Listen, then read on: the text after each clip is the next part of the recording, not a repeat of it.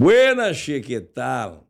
Tá começando mais um Maticast com o apoio da Florestal, Doces Emoções, Esportes da Sorte, muito mais que bet e Alimentos Lopes. Mais sabor para tua vida. E hoje eu vou bater um papo com uma jornalista, repórter, apresentadora de TV, comunicadora de rádio. Ixi, ela já foi do Papo Clipe, já foi do Patrola, já foi do Pretinho, já foi, não, tá sendo ainda do Pretinho Básico, do Mistura com Rodaica. Aí, Rodaica? Ah, que prazer estar tá aqui contigo. Tu viu que tem, tu já, tu tem já coisa... te deu conta Agora de eu me dei, é? agora eu me dei. E fora que eu não falei mãe, é, não falei... Que é o que ocupa mais tempo, né, no fim das ah, contas. Ah, pois, olha, a Silvelena, ah, minha patroa, ah, ela, ela fala, sabe, ela, ela sabe. sabe.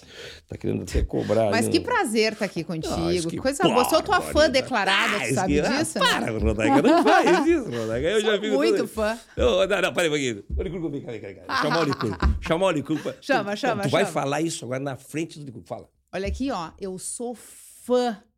De mas quem? eu sou fã declarada do de guri. Quem? De quem? Do guri. Ah, tá. Não é de ti. Pode ir. Deu. Ah, tu quer tirar um retrato. Ah.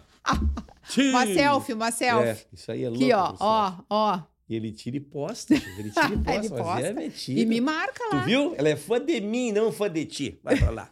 Me conta uma coisa, tá tomando mate, tu é? Eu tô tomando mate, até parece que fui eu que fiz, mas não, o guri me ajudou. E mas tá bem bom, viu? viu? Tô falando, tá é um bem mate bom. Já... Eu tomo um mate, mas eu não tenho o hábito diário. Eu, hum. Se alguém estiver tomando, eu vou junto. Quando o Alexandre faz, eu acompanho. É, a Rodaica vai com as outras. Eu sou a Rodaica, vai com as outras. Me diz uma coisa, mas sabe por quê? Tu já sabe por que, que tu não toma mate hum. com mais frequência? Porque tu fazia o mate, aquele mate tradicional. Que é aquele, muito difícil. Que é mais difícil, não que tem que ter um cursinho, é. tu tem que fazer curso. Mas esse mate não, esse que, que tu me ensinou agora hoje é... é o mate a jato, é. que tem lá nas nossas mídias, tem no tem no DVD do Guri, lá do Teatro São Pedro, que eu explico tudo direitinho. E aí o mate a jato fica fácil, né? Em segundos tu faz o mate. É, foi muito todo. rápido. A partir de agora vai entrar na minha vida. E lá nos States, como é que vai entrar na tua vida? Lá Não, lá a gente leva, né? A gente leva tudo, mas tu sabe que hoje em dia tem tanto mercado brasileiro lá. E porque tem muito brasileiro, tem muito estrangeiro no geral, mas a comunidade brasileira é grande. E hoje já tem vários mercadinhos brasileiros, inclusive com erva mate, com cuia, com bomba, com o kit completo. Isso Miami. Isso em Orlando. Flórida. Miami também tem. É, é, é, Miami, é Flórida, é Orlando. A Flórida é o, o estado. Que é. Me conta como a é que é. Flórida... Eu, não, ó, vou ter só um minutinho. Tá, então vamos. Eu vou chamar o Licurgo, porque eu sei tudo. Ah, ele é que tem ele um problema. é que tem dificuldade. Eu imaginei. Então tu já... O Licurgo vem cá que ela vai te explicar. Eu já te explico. Eu já tô cansado de te explicar que a Flórida é uma coisa, Miami é outra coisa. Outra coisa. Entendeu? Orlando. Explica pra ele, por favor. Ó, a Flórida é um estado bem lá no sul dos Estados Unidos, aquela pontinha Rio assim Grande do Sul. É tipo Rio Grande do. Sul. Aí tem Miami, que, que é, uma, é, uma, é, a, é a grande metrópole. Ah, não. Ah, não, eu diria que qual que é a nossa praia top, a nossa praia cidreira. mais mais cidreira. Então é a nossa cidreira lá é hum. Miami, Entendi. né? Que é a cidade ali que tá na beira da praia ah. e tal. Aí tu vai um pouquinho mais pro interior do estado, vai subindo, tem Orlando, bem ali no meio. Bem seria... na Central Flórida, que a gente chama. Seria Sabe o que, que tem em Orlando? Hum. A Disney. O Mickey mora lá. Tu é parecido com o Mickey. Tu tá mais pra Minnie, sai daqui, sai daqui. tá mais pra Barbie. Viu, Xê? Tu é de onde? De aqui de Porto Alegre? Eu nasci aqui em Porto Alegre. No... tu é gaúcha? É, nasci aqui em Porto Alegre. Coisa, e quem é que inventou Divina esse nome? Providência, Esse nome pra ti, Rodaica. Tu sabe que, que o, o, o, meu nome, ele é, ele é, eu sou a primeira Rodaica do mundo. Sério? A primeira, não existia outra. A minha mãe, quando ela tinha 15 anos, ela sonhava em ter uma filha. Hum. Então ela pensou, quando eu tiver uma filha, eu já vou então fazer aqui o nome da minha filha. Ela só ela... sonhava, não, já estava é, não sei se ele já não tá, mas eu acho que produzindo ah, ainda tá, não, tá, né? Tava, tava ensaiando, ensaiando ah, tava, e, tá, e, sonhando. Tá bom, tá bom, deixa assim, deixa vamos assim. Não vamos falar da velha, deixa Minha mãe era filha única, hum. tinha o quarto dela lá na casa dos meus avós e um armário, um guarda-roupa, daqueles de madeira mais antigos que tu abria a porta e às vezes o pessoal usava a parte de interna ali para escrever algumas coisas. Sim. E aí a minha mãe foi lá aos 15 anos e começou a escrever um nome, que começou com Rô, aí ela foi juntando outras letras, outras sílabas e tal, e chegou em Rosaica. Ros... Era, o teu nome era para ser Rosaica. Não, pera, isso com 15 ela chegou em Rosaica. Aí ela gostou, mas aí ela ficou pensando: se o nome dela for Rosaica, vão chamá-la de Rosa para facilitar. E eu não quero que chame a minha filha de Rosa, eu quero que Ela chame do preferi- nome que Ela der. preferia que chamasse de roda. Ela pensou, de roda não vão chamar. Ah. Então eu vou trocar esse S por um D e vou chamar ela de Rodaica. E depois dessa lista inteira com várias opções, quando ela chegou em Rodaica, ela circulou o nome e colocou a data. Hum. Este armário esteve na casa da minha avó até, eu- até a minha infância. Eu cheguei a ver essa lista e essa data e o meu nome lá circulado. Porque, de fato, quando Ui. quando eu nasci, ela, ela me deu esse nome. O que foi para a família um certo incômodo geral, assim, como assim Rodaica? Mas ela É. apostava no nome e ela estava certa, né? Eu Mas acho a- que eu tenho bem cara de Rodaica, tu não eu, acha? eu, eu- eu acho que tu, pra mim, desde que eu te vi, a primeira vez. Tu já eu, percebeu? Eu te olhei na televisão e disse, nossa, que cara de rodaica É tem essa isso. guria, Chia." Mas ao menos é- o arroba é fácil, de, é, só tem tu, né? Tu sabe que eu tenho o meu e-mail é rodaica@gmail.com. Olha que fácil. Pois As é. pessoas não têm que botar um nome, um monte de coisa ali quando vão É, criar é um, verdade. um arroba.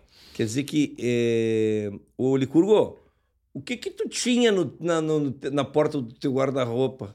A foto do Fresno, né? Não era? Era, com É. certeza. Pela, pela estampa dele, a, gente foto já do vê. Fresno e do NX0.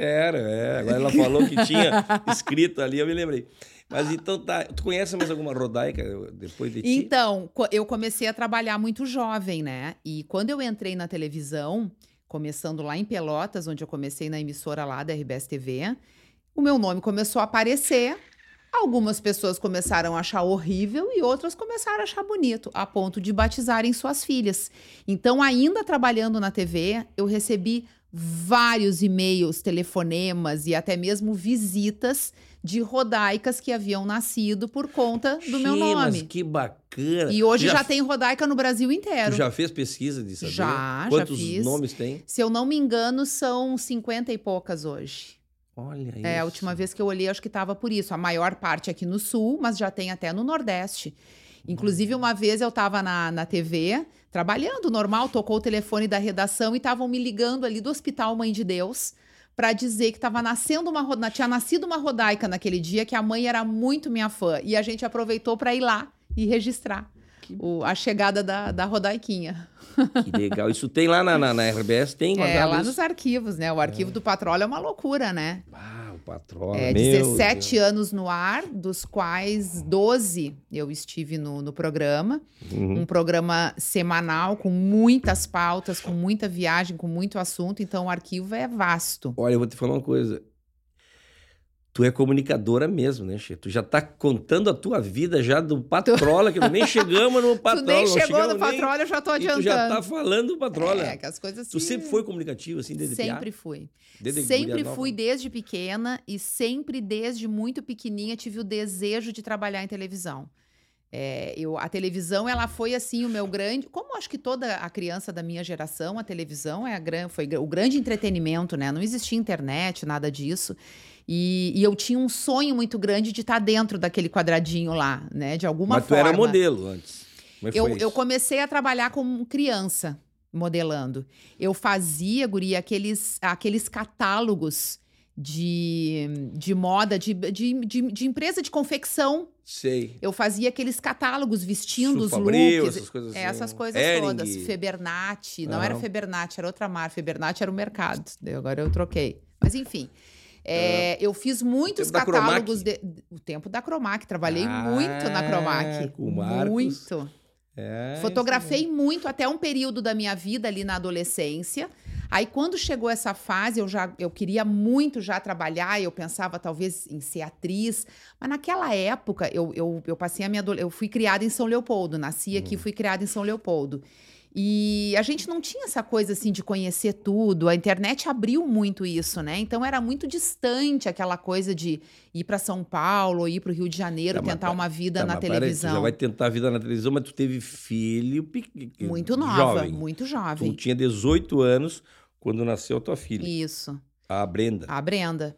Eu tinha, já trabalhava nessa área, porque Com daí 18 anos já tinha filha, Che, e tava nessa, tinha. nessa loucurada de... eu comecei a trabalhar como comunicadora, vou dizer assim, com 15 anos, porque nessa época eu debutei, né, que a gente debutava nos clubes, Uhum. e, e lá em São Leopoldo eu já era uma pessoa que circulava muito, que gostava muito desse universo, comecei a participar de concurso de beleza, comecei a apresentar concurso de beleza, e eu tinha uma coluna na revista Rua Grande, que era a revista lá local, muito grande, Com de 15 fato. anos de idade. Com 15 anos eu já escrevia na revista, com 14 eu comecei. Deus do céu, tu já era uma influenciadora. Eu já, é da- daquele tempo, Or- né? é, uma E influenciadora. aí eu já tinha esse sonho, só que assim, eu engravidei, obviamente que a, que a gravidez ela, ela foi né, uma, uma surpresa, aconteceu. É, mas, ao contrário de me, de repente, desestimular, me, me, me, deixou ainda mais estimulada a, a buscar esse sonho, né? Porque quando a gente tem um filho e vem essa responsabilidade, o que, que vem na cabeça? Eu preciso trabalhar, eu preciso dar um rumo para minha vida. Chama, com 18 anos tu não era formada ainda, foi Ainda estudar. não, eu já estudar. estudava, eu já estava na faculdade. Jornalismo. Eu entrei bem cedo na faculdade de jornalismo, com 16 anos. Na Unicinos. É, na Unicinos. Bom, tu morava lá em São É. Leopoldo. E eu já estudava, engravidei, segui na faculdade grávida. A Brenda nasceu em fevereiro, eu continuei estudando. E aí, quando eu estava ainda na faculdade, eu recebi um convite para fazer um curso na RBS, que era, que era o que depois veio a ser o Caras Novas, que foi um projeto que a RBS teve durante muitos anos de buscar caras novas nas Hum. faculdades para virarem repórteres, apresentadores e Como tal. é que foi parar em Pelotas, che? Claro Gilberto. O Claro Gilberto, na época, era diretor de TV. Esse curso que eu fiz foi com ele. E ele selecionou algumas pessoas do curso para fazererem testes no interior, onde existia uma deficiência ali de repórteres e tal. Eu não era formada ainda, mas eu fiz esses testes. Eles gostaram dos testes, me colocaram três meses lá, é, meio assim, para ver o que, que acontecia, de, de teste mesmo. E, e eu acabei ficando. Fiquei dois anos e meio trabalhando lá em Mas Pelotas. o teu primeiro dia na RBS TV de Pelotas, como é que foi? Largaram o microfone na tua mão e? Largaram o microfone na minha mão Assim? e disseram vai. E eu fui e E gravei do jeito que eu achava que tinha que ser. Que era? No meio da rua? É No é? meio da rua, tipo, buraco na rua, alguma Fala coisa. com o buraco. Ô, buraco. Fala com o buraco, aniversário do buraco. Tu morava comunidade- sozinha em Pelotas com a uma Brenda. filha pequena e te aventurando num. numa- Nem eu acredito que eu fiz isso, sabia? Porque eu, me, eu tive que sair daqui, fui pra lá. Ali nos primeiros meses eu não, não consegui levar a Brenda comigo, então era uma loucura, porque eu ia pra lá durante a semana, voltava pra cá correndo fim de semana pra estar com ela, via mais um pouquinho. Meus pais me ajudaram nesse período. Mas aí, quando eu entendi que eu ficaria lá, eu levei ela comigo. E daí eram, éramos nós duas. E, era, e foi bem difícil, porque ela tinha um aninho. Tu fazia o jornal do almoço lá. Eu, fa- eu fiz de tudo lá. Fiz Bom Dia, fiz Jornal do Almoço, fiz RBS Comunidade, fiz, jor- fiz o News, o RBS Notícias. Eu fui repórter, produtora, editora. Lá foi a minha escola de televisão. E a Brenda junto. E a. Brenda era pequenininha na época, e quando eu tinha os plantões de final de semana, eu levava ela comigo, botava ela na cadeirinha e botava ela embaixo da bancada. Bah. E ali na bancada, eu ao vivo, no- na bancada do Jornal do Almoço, eu fazia assim pra ela, ó. Ela já sabia que eu ia entrar ao vivo, ela não podia dar um pio. E ali ela ficava comigo apresentando o Jornal do Sabe Almoço. que eu já. é, O Licurgo. Isso, o Licurgo podia. Tu podia também, Licurgo. Tu podia ter enfiado debaixo da mesa. E aqui, ó, E ó, ó, pra ele. Mas, mas ele é- já é quietinho, né? É, Ele já é isso, mas quietinho. É, tá bom, deixa assim. Só, só te enfiar debaixo da mesa. que para. Chama, tu era hum, assim, num jornalismo um modelo tradicional, assim. Modelo tradicional. Eu fui repórter O- e apresentadora. Hard, hard News, esse Hard chama. News. Daquele tempo que o entretenimento era uma coisa muito separada ainda na televisão enquanto conteúdo. E que aqui no Rio Grande do Sul não se fazia entretenimento. O único Hum. programa diferente que tinha já era o Galpão Crioulo, que eu tive a oportunidade também de trabalhar no- com o Nico no, no Galpão como repórter em algumas ocasiões, nos programas especiais.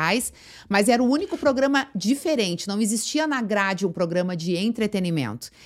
E eu, o meu desejo sempre foi fazer entretenimento. Então, eu me encontrei mais na televisão quando eu retornei para Porto Alegre, depois desses dois anos e meio trabalhando lá. Finalmente, eu consegui uma vaga para Porto Alegre, então eu consegui vir e ficar mais perto da minha família, a Brenda já maiorzinha. E aí.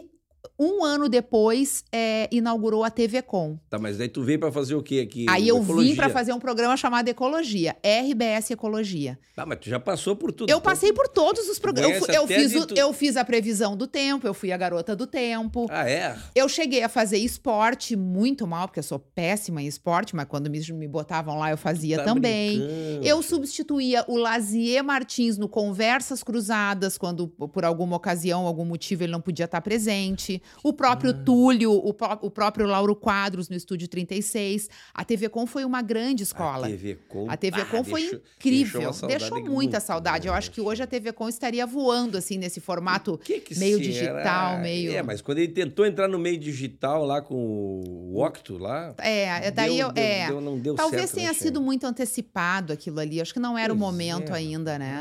Ah. Mas eu, eu sou uma. Eu sou, nossa, muito saudosa da TV Com pelas oportunidades, não só profissionais das pessoas que estavam ali, mas do público de ter a oportunidade de ter numa TV.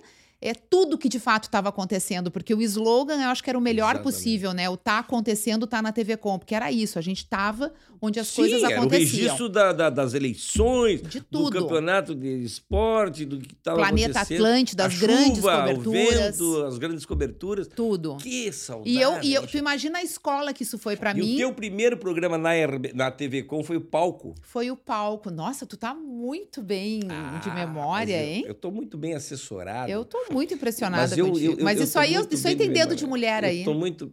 Tem dedo Ah, de mulher aí. Tem 10 dedos. Tem né, todos os dedos da Temos mulher. Todos os dedos da patroa Silvia Helena. É, a A Silvia Helena é outra adora categoria. pesquisar. Eu sei. Ela vai fuçar, ela gosta muito de, de andar ali nos, no- nos, nos stories, conhecendo Ela a vida vai, das né? pessoas. E aí, quando tem entrevista, ela faz o quê? Uma ela vai pesquisar e daí ela me conta as barbadades. Ó, Viu? fala isso, Fala ela já isso, fez fala isso. aquilo. É, O mas eu tô palco- muito bem de memória. Tu Eu tô- é, eu sei. Não, eu, tô sei que tomando tu tá, eu um- vejo. Ah, Eu tô tomando um remédio que bah, me deixa a memória mesmo? muito tenho que levar pro Alexandre lá, então. é, é o. Ah, Ah. Como é nome do remédio? Tem que dar uma melhorada nesse remédio, né? Que barbaridade. Mas tu sabe que o palco, Dois anos de palco. Dois anos de palco, era um programa que já existia na grade, eu assumi ele logo depois, e ele era um programa de cultura.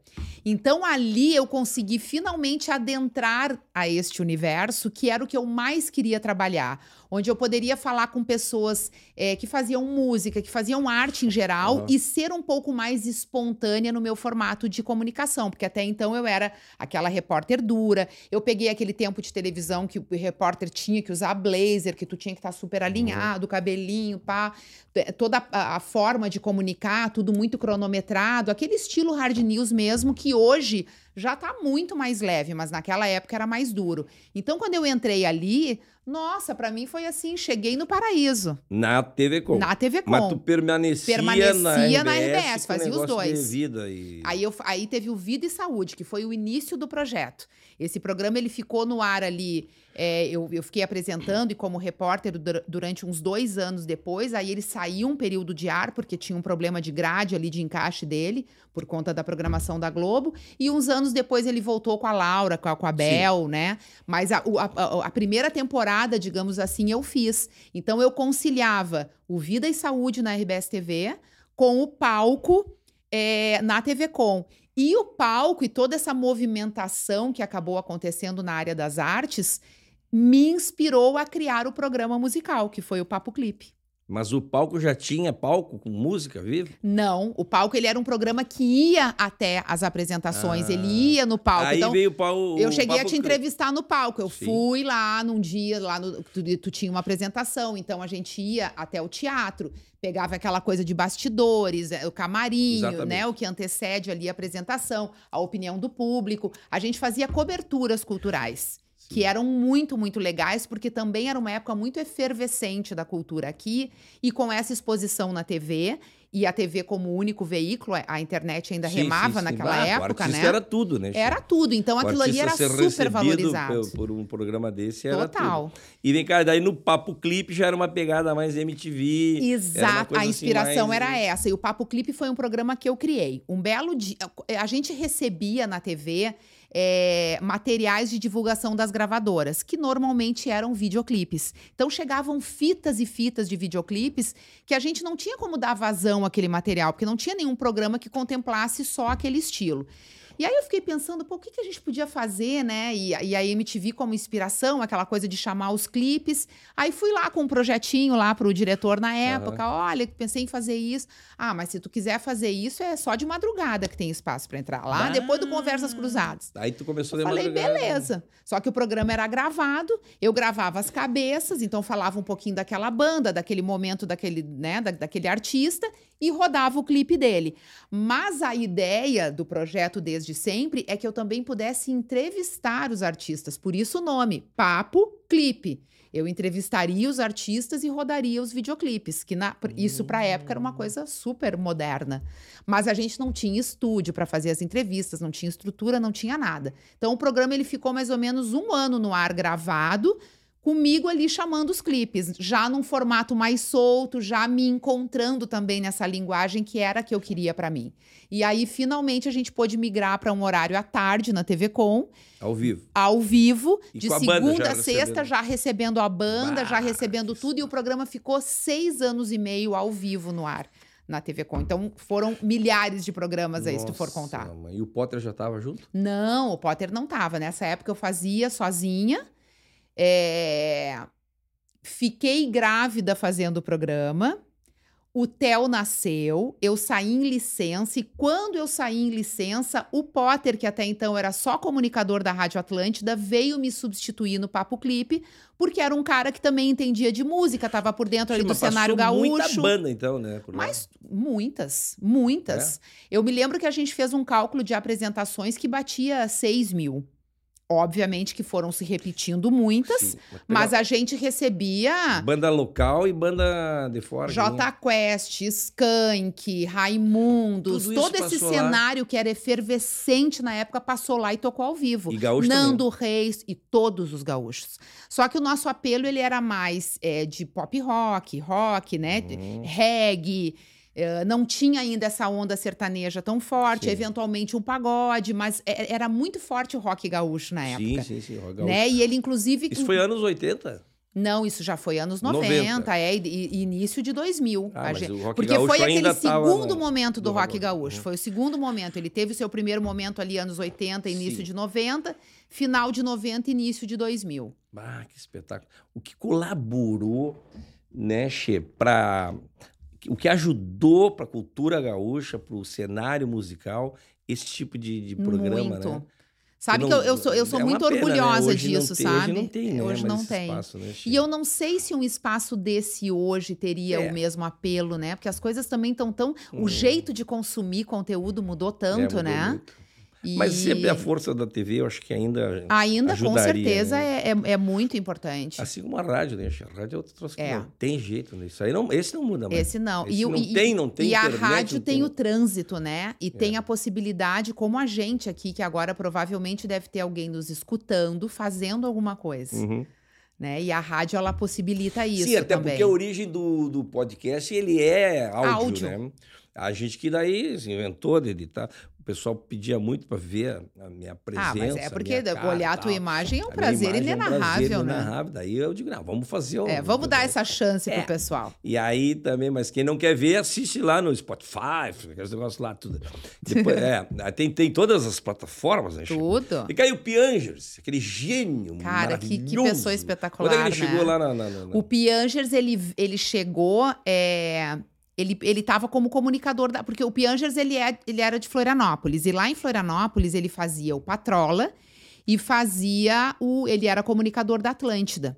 E ele tinha o desejo de morar em Porto Alegre, então ele veio via Atlântida, fazia só rádio.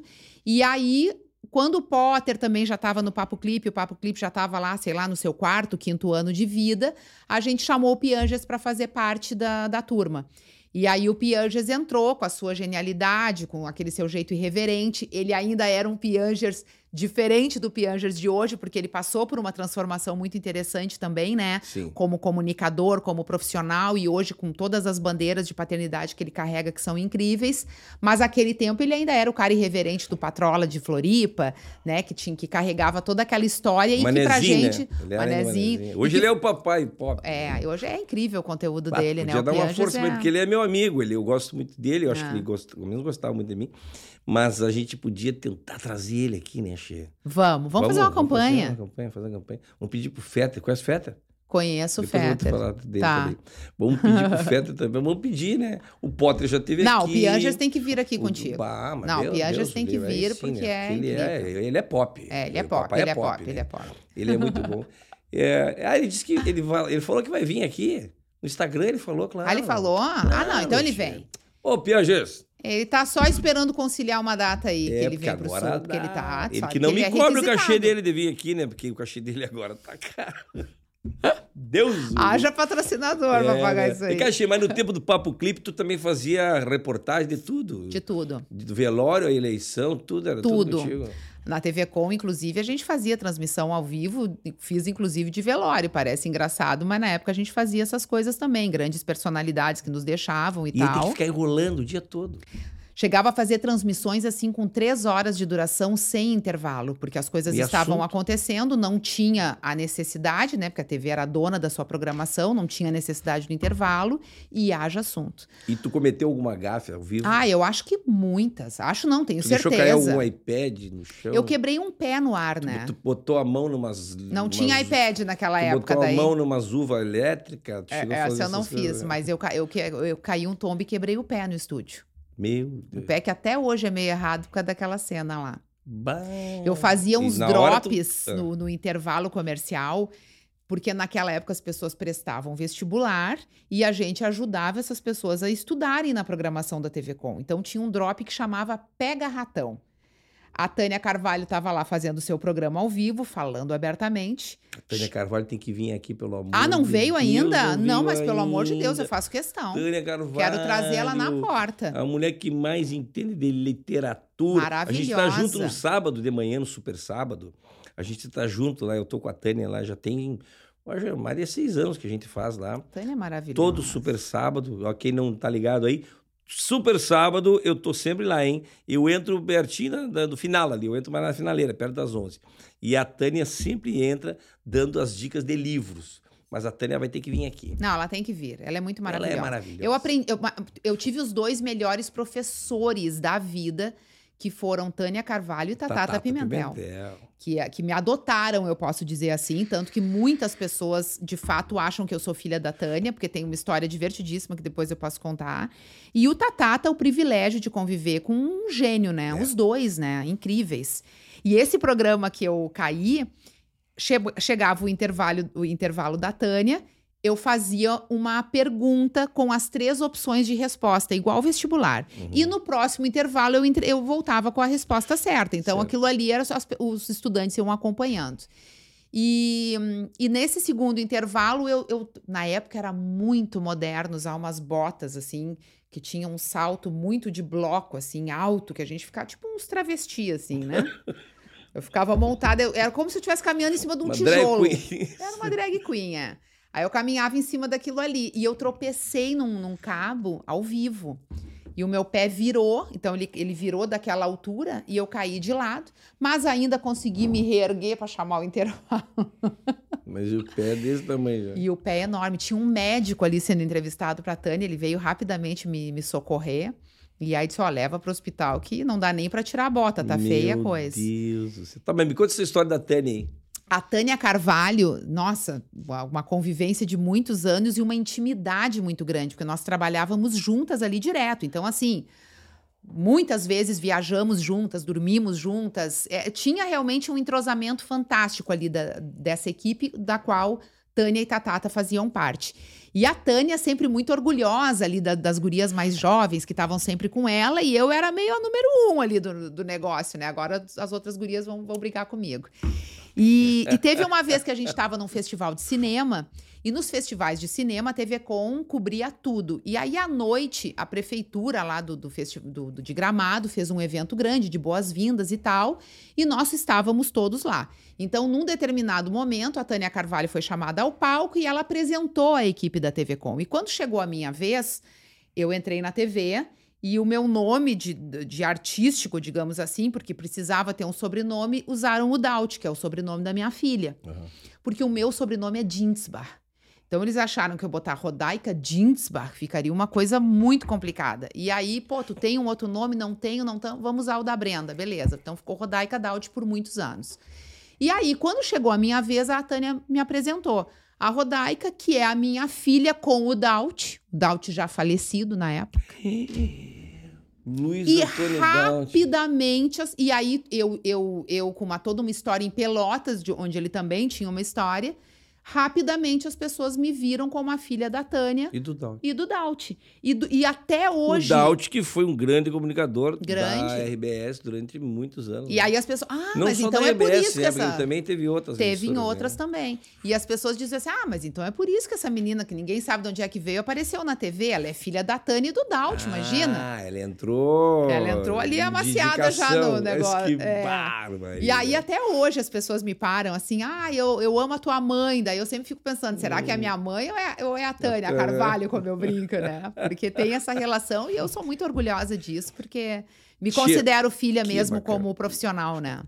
Vamos chamar a Tânia aqui, pelo amor de Deus. Tem Tânia, tu tem que vir aqui, Xê. Nós temos que contar tuas histórias. Vamos precisar fazer um, acho que um matecast de umas quatro horas com ela, né? Ah, não, ali tem história. São 80 No- anos de história, né, Xê? Meu Deus É do céu. incrível. Ela foi a pioneira nessa questão assim, da mulher na televisão, né? De Total. apresentadora, né? Não, ela é uma grande inspiração, né, para todas as comunicadoras da minha geração e das que vieram logo Impressionante a depois. lucidez dela na questão de literatura, quando ela entra todos os sábados e eu fico ouvindo ali, Xê. Bah, que coisa louca. Mas né? muito ativa, né? Uma pessoa muito curiosa, muito sedenta pela vida mesmo, que eu acho que é o, é o grande segredo do envelhecimento, né?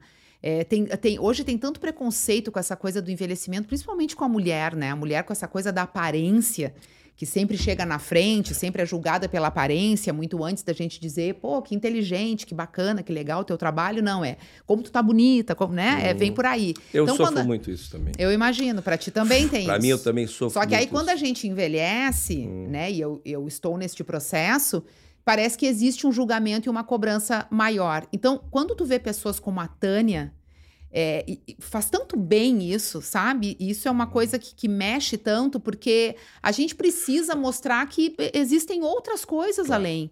Né? E, e- a mulher, eu acho que ela tá nesse caminho. Hoje se fala muito, né, da- das mulheres 40 a mais, 50 a mais, e, e- e- como é legal chegar nesse momento da vida e entender que realmente hoje é diferente. Tá. As mulheres seguem trabalhando, seguem ativas, né? Seguem desejando e sonhando coisas, e eu acho Olha que esse aí, é o grande olha segredo da vida. Helena, tu tá ouvindo. A Silvia Helena deve Mas tá a Silvia já- Helena é desse time. Sim, mas ela já escreveu tudo que tu falou, ela já escreveu, Ela já, já- já, tá decorando tudo ali, Che.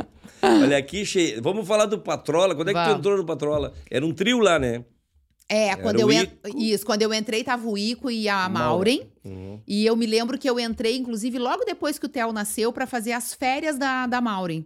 E aí, quando a Maureen voltou de férias, entenderam que poderiam ficar os três. E isso foi logo depois do nascimento do Theo, em 2004, novembro de 2004. O Theo nasceu em, em julho e eu fiquei de licença e tal ali esses meses. Quando eu voltei, fui pro Patrola. E aí foi Mas de novo. na RBS daí. Já na RBS. E o de ainda com o Papo Clipe rolando na TV Com. Olha Porque aí eu fazia os isso. dois. Mas aí, claro, né, o Patrola começou a exigir demais, porque depois saiu a, a Maureen, ficamos eu e o Ico, e aí o Potter, que tava lá no Papo Clipe, que tinha vindo lá atrás me cobrir de férias, acabou também migrando pro Patrola, e daí ficamos nós três, eu, ele e o Ico. Depois de algum tempo, o Ico saiu e ficamos eu e o Potter até o final do programa. O programa foi até 2015.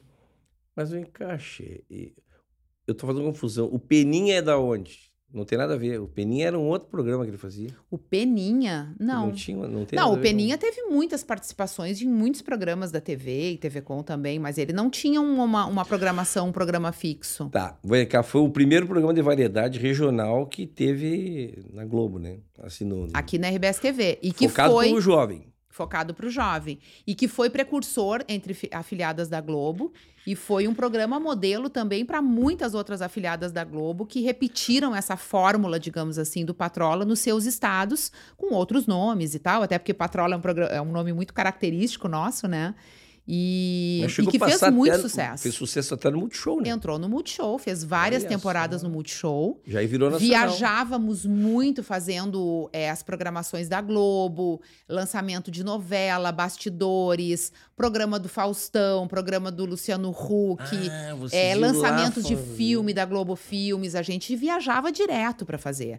É, viagens internacionais. Também? Patrocinadores que muitas vezes nos convidavam para eventos grandes no Brasil e fora do Brasil. O Patrola teve, um, teve uma grandeza muito grande, porque de fato era uma linguagem que entrou redonda naquele momento, né? A- a- não tínhamos essa explosão ainda da internet. A gente, inclusive, foi muito precursor em colocar a internet dentro do programa. A gente tinha um quadro no Patrola que chamava Tube do Patrola, que era que remetia ao YouTube, que naquela época estava começando. Vê, Então, então é, foi um programa que conseguiu puxar um pouco dessa diversidade na linguagem, no formato e também nas pessoas, né? Porque a gente buscava o diferente na pauta. E sempre E com esse foi desafio. o programa mais bacana que vocês fizeram lá? Nossa, não tenho como te dizer isso. Ah, por quê? Porque é difícil, Ah, meu Deus. A gente aí. fez muito programa legal. Tu imagina que a gente viajava o Rio Grande do Sul inteiro fazendo. A gente fez muito programa ao vivo. Então, por exemplo, assim, ah, abertura da Fena Doce, a gente estava lá fazendo um patrola ao vivo. É, todos, todos esses grandes eventos regionais que a gente tem no Rio Grande do Sul, o Patrola sempre esteve presente. É, programas que a gente fazia ao vivo, por exemplo, no Planeta Atlântida. Ah, ali lembro. no sábado de tarde, que ainda não estava nem aberto ali o portão, a gente já estava lá dentro fazendo Mas o o programa. cafezinho, o cafezinho, não, o, O- pretinho, o Pretinho. também tinha essa característica, né? De, de fazer junto. É, de- depois, quando. Porque Depois. o pretinho veio bem depois, né? E aí sim, por muitas vezes a gente teve junto também. Tu sabe que o, o Licurgo, né, Licurgo? O Licurgo Ah. também, não se- o Licurgo trabalhou no Patrola. É mesmo? Aham, ele, ele patrolava. É, na, é, ele Ele conduzia. conduzia Ele é o lá. diretor. Diretor do Patrola. Diretor. Foi, trabalhou. Diretor do Patrola. Mas que lá da, de umas terras lá. Que, mas daí depois ele andou tendo uns problemas lá. Aí meio abandonou. Aí, não, abandonaram ele. Porque ah, daí eles ele, abandonaram ele. Mas aí ele Acontece foi diretor do isso. Patrola. Isso aí Tu nesse meio diretora do acontece. Patrola, eu né? fui. Durante um período, tu que era diretora, mandou, mandou lá. Por seis anos eu fui diretora do Patrola. Tu que dava as Eu pautas. fiquei 12 e por seis anos eu fui diretora, que a gente tinha uma diretora que estava desde o início no programa, que ela foi para Globo. E aí eu já estava ali no programa e um belo dia me chamaram e disseram: o que, que tu acha de dirigir? Eu fiquei meio assustada, porque eu, eu nunca. Eu, eu já tinha dirigido, de certa forma, o Papo Clipe, que era, um, que era um projeto meu e tal.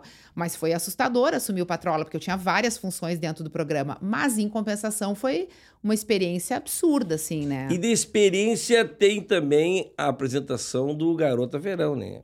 Bah, que sonho. Que bacana. Porque o Garota Verão foi um projeto idealizado pelo Claro Gilberto, Foi. lá no início. Durou 35 anos, Então, né, e aí eu te contei da minha conexão com o Com Claro, o Claro Gilberto, lá Gilberto. atrás. Aí ele já te conhecia. Desde muito, desde que eu comecei na TV, é, eu já era repórter do Garota Verão. Durante muitas temporadas, o Garota Verão tinha um programa durante todo o verão, aos sábados à Sim. tarde, que eu também apresentei por muitos anos, Ah, inclusive muitas vezes ao vivo na Ah, beira da praia. daquilo, né, É. Xê? Mas E- que e não tem mais, Porque eu acho que esse Mas isso aí não, não acaba. Essa, essa vontade das gurias de, de, de é. crescer. De, Tu sabe que o último no- programa que a gente fez, que inclusive eu assinei o roteiro e parte da agora, direção. Seis, oito anos? Fa... São, Não, É? então um pouquinho, um pouquinho mais. São oito anos. Oito, Oito anos. anos. é. É, esse último, a gente já tentou dar uma cara para ele, é, um pouco mais voltada para a menina que quer trabalhar no meio Uhum. artístico, modelar, ou de repente até trabalhar com internet, já, já porque vai mudando um pouco, né? Sim, E- sim. e, essa coisa também de tu jovens, julgar né, a mulher pela beleza num momento que a Uhum. gente tá tanto é, falando de outras capacidades que são tão importantes de se é um serem produto- não, exaltadas, peraí, mas peraí, eu peraí, acho que. Mas se é um, um, um produto, se é um concurso de beleza, beleza é uma coisa, Xê. Ah, não, tem que eu analisar a, a inteligência, ok, mas. É, então, mas, a- então é mas, eu- beleza. mas aí, eu, aí eu acho que as meninas já não têm mais o mesmo interesse. Ah, eu é. acho que a gente tá com uma geração agora que, que, que enxerga que talvez a beleza não, não seja. Apesar o... de que hoje, até hoje, tem aquela coisa de, de concurso de Miss, Tem. de, passar por um- uma pesquisa, uma conversa. Não é só beleza. Não né, é só A pessoa Tem que beleza. saber se comunicar, se E o Garota portar. Verão remetia muito ao corpo, né? Porque se é tratava verão, de verão, né? biquíni, co- corpo à Uhum. vista. E eu acho isso, com o tempo, eh, f- foi uma coisa que foi se revendo. Eu não acho que hoje, naquele formato, o programa caberia mais. É? Mas enquanto ele existiu, ele foi um fenômeno.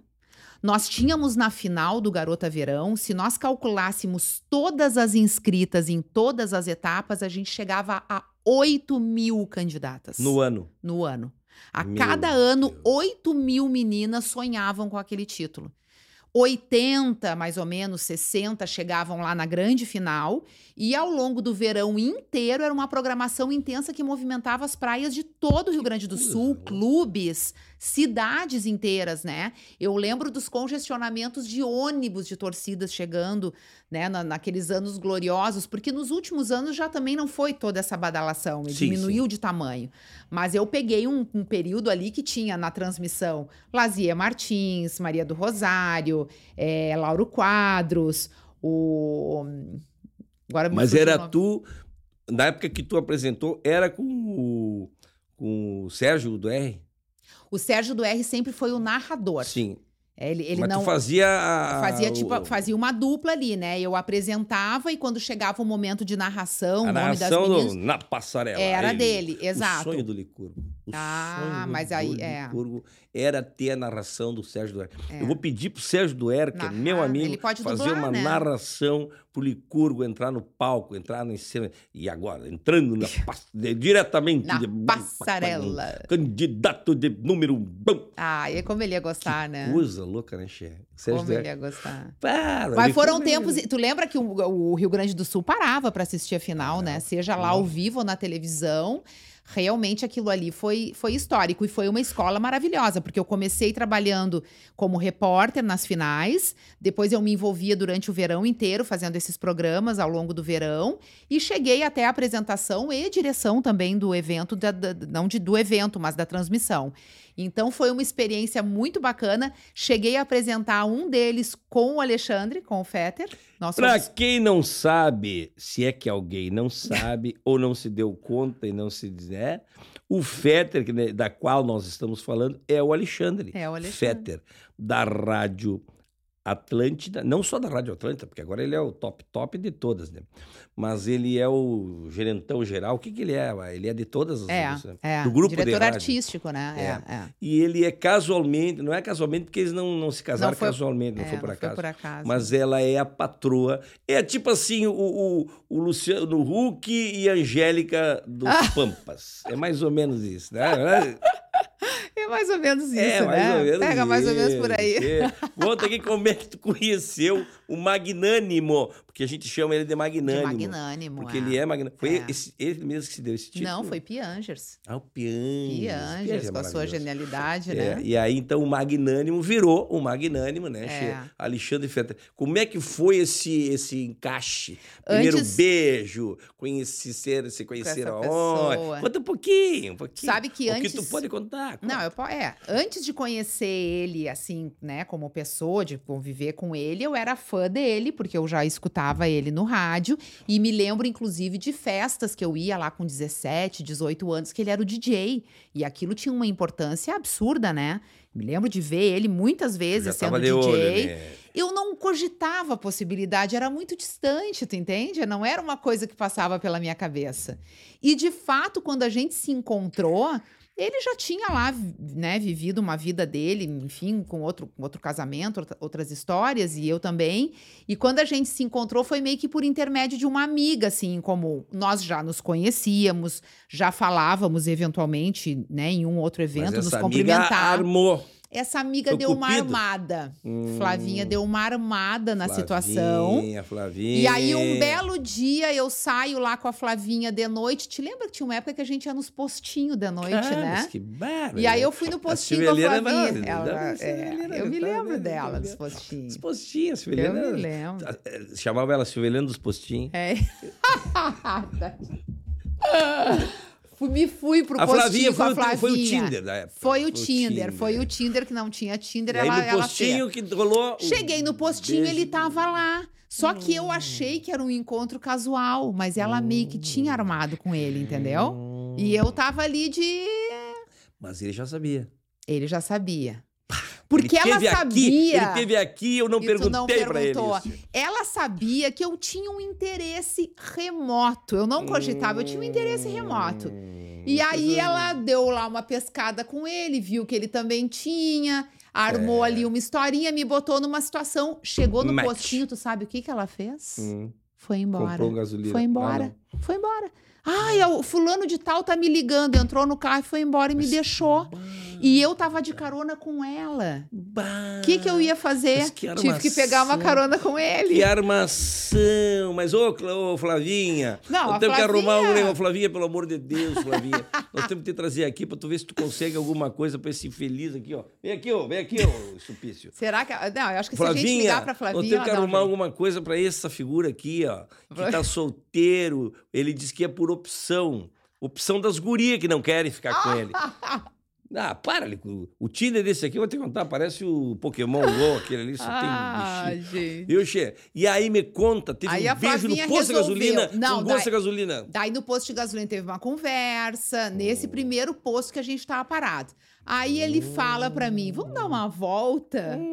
E eu falei, vamos, porque tu imagina, a minha amiga com a qual, minha amiga, né, com qual eu tava de carona, foi embora. O que que me restava se não dar uma volta Não com tinha ele? Uber naquela época? Não tinha. Uhum. E pra tu chamar um táxi, tudo é tudo muito diferente, né?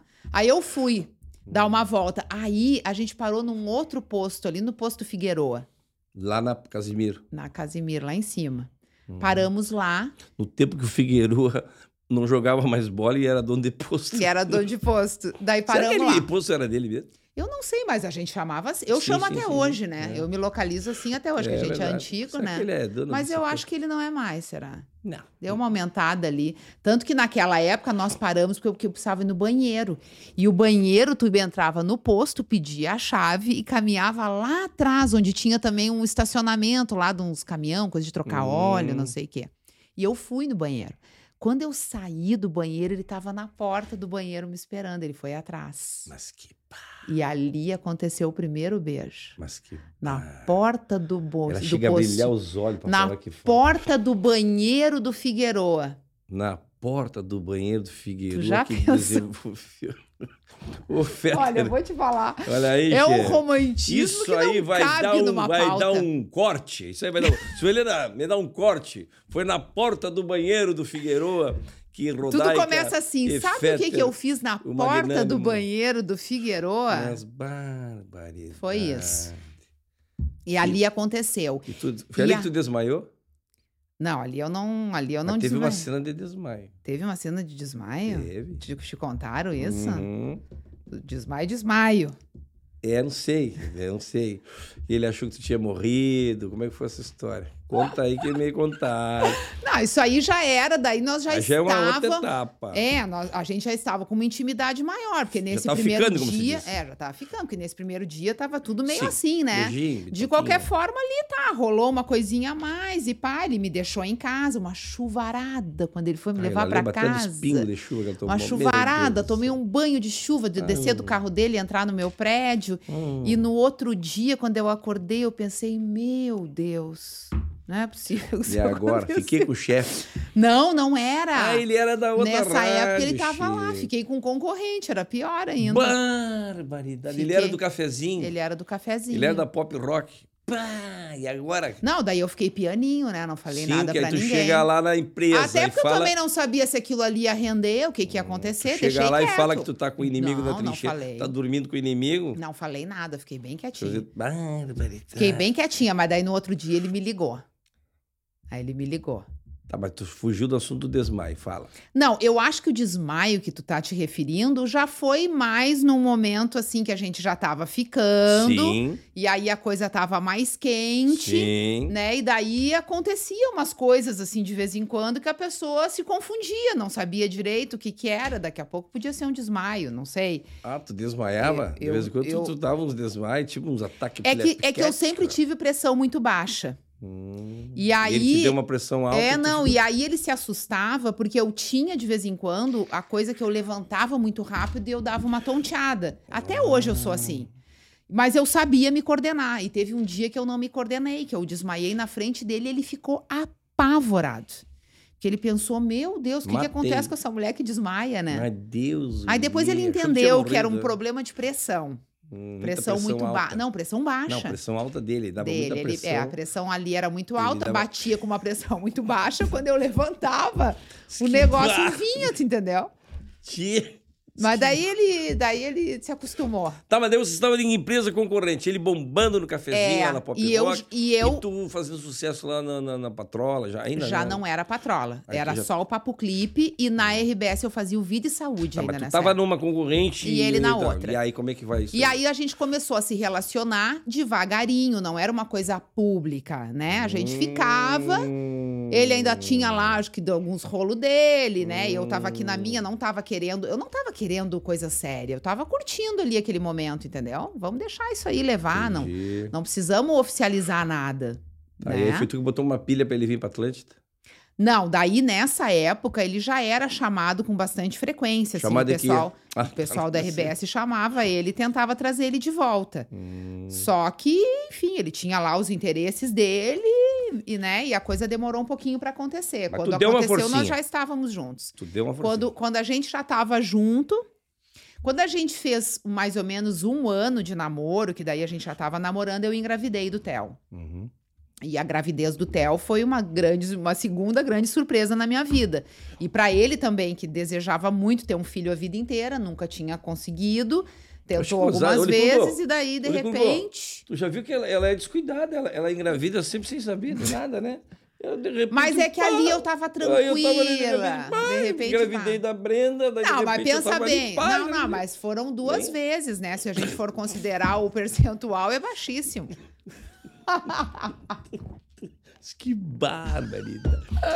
Me fala do Pretinho daí. Ele foi pra lá e tu virou estrela móvel do Pretinho. Que também foi por acaso, né? Porque eu, eu estive. Quando ele fez a estreia do Pretinho Básico, depois de toda essa negociação, volta pra RBS e, e aquela coisa 16 toda. anos já, eu acho, né? Fez 15 esses dias. É, eu tenho 16 anos. Aí eu fui lá pra registrar o primeiro dia já no Patrola. E aí acabei participando do programa e naquela época tinha essa história, né, de convidar alguns para serem estrelas móveis que não seriam comunicadores de todos os dias. Então tava aí o Neto Fagundes, Foi tu e o Neto.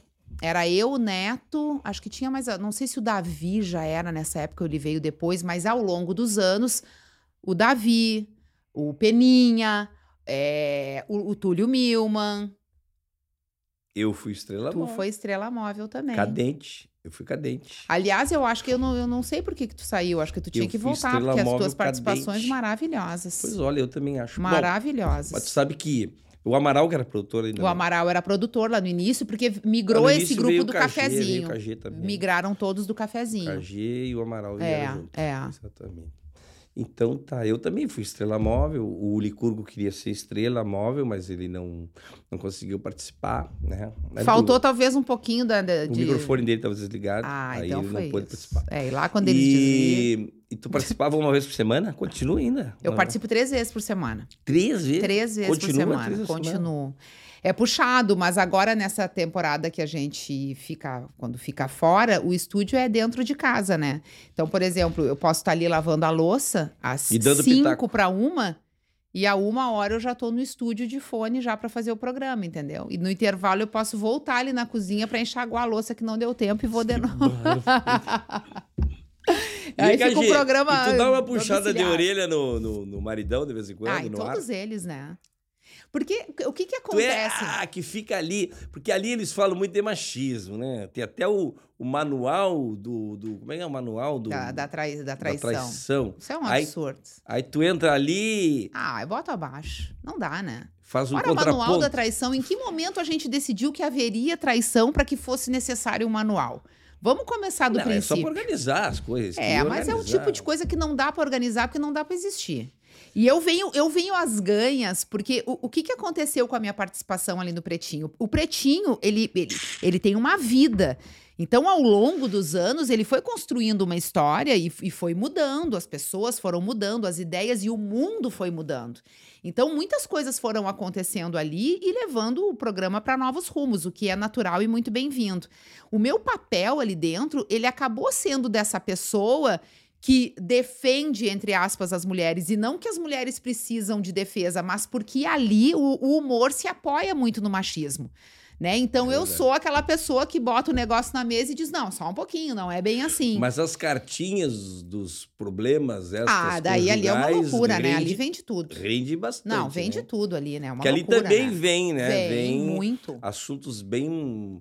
Posições bem machistas que chegam lá Posições ele, né? machistas, muitas histórias de traição, muitas É, histórias de, verdade. de mulheres, né, que descobriram alguma coisa nos seus relacionamentos e vice-versa, e que inacreditavelmente nos pedem a opinião, né? O que é e o... aí, tu tá no ar junto com o Fetter. E aí tem que dar opinião, e muitas vezes a gente percebe que a opinião dele vai para um É lado e a diferente. tua vai para o outro, e dá até um certo. Já Dá chegou uma a dar uma. treta. Deu uma treta já, Já, uma deu, vez, né? já, já deu. Várias vezes. E aí? Mas já brigamos. dormiu no sofá? Não, porque quando o Não tem programa. sofá. Não, Venderam é, porque não tem sofá. Mas tu sabe que a gente consegue separar isso muito bem. Eu vou te falar que eu não lembro de alguma ocasião que o programa tenha nos gerado algum assunto depois dele acabar, assim, no sentido de ficar discutindo por alguma história que aconteceu ali. É, é- é- isso é muito claro, assim, entre a gente, sabe? É o Uhum. momento do programa onde a gente está ali em prol daquela situação e brincando com situações e dando as nossas opiniões, e ele sabe quais são as minhas, eu sei quais são as dele, então a gente também se pega no pé um do outro. Mas isso é durante o programa, não, não- a gente não leva isso para fora do ar Mas teve uma vez que tu tava fazendo o pretinho e passou uma pessoa atrás. Não teve uma história assim? Que passou um. Quando eu tava lá, um- foi, é teve que isso, foi teve isso. e aí. Isso aí dá um. Isso, ô, Silveleira, isso aí rende um, um corte, hein? Fetter descobre traição ao vivo. É, Como e é que ele foi? quase descobriu. Como é que foi isso? Tu sabe que quando a gente tá lá nos Estados Unidos, um vem pra cá e o outro fica. E nós Hum. temos o estúdio dentro de casa. O enquadramento do estúdio, a porta daqui atrás e tem um corredor. Hum.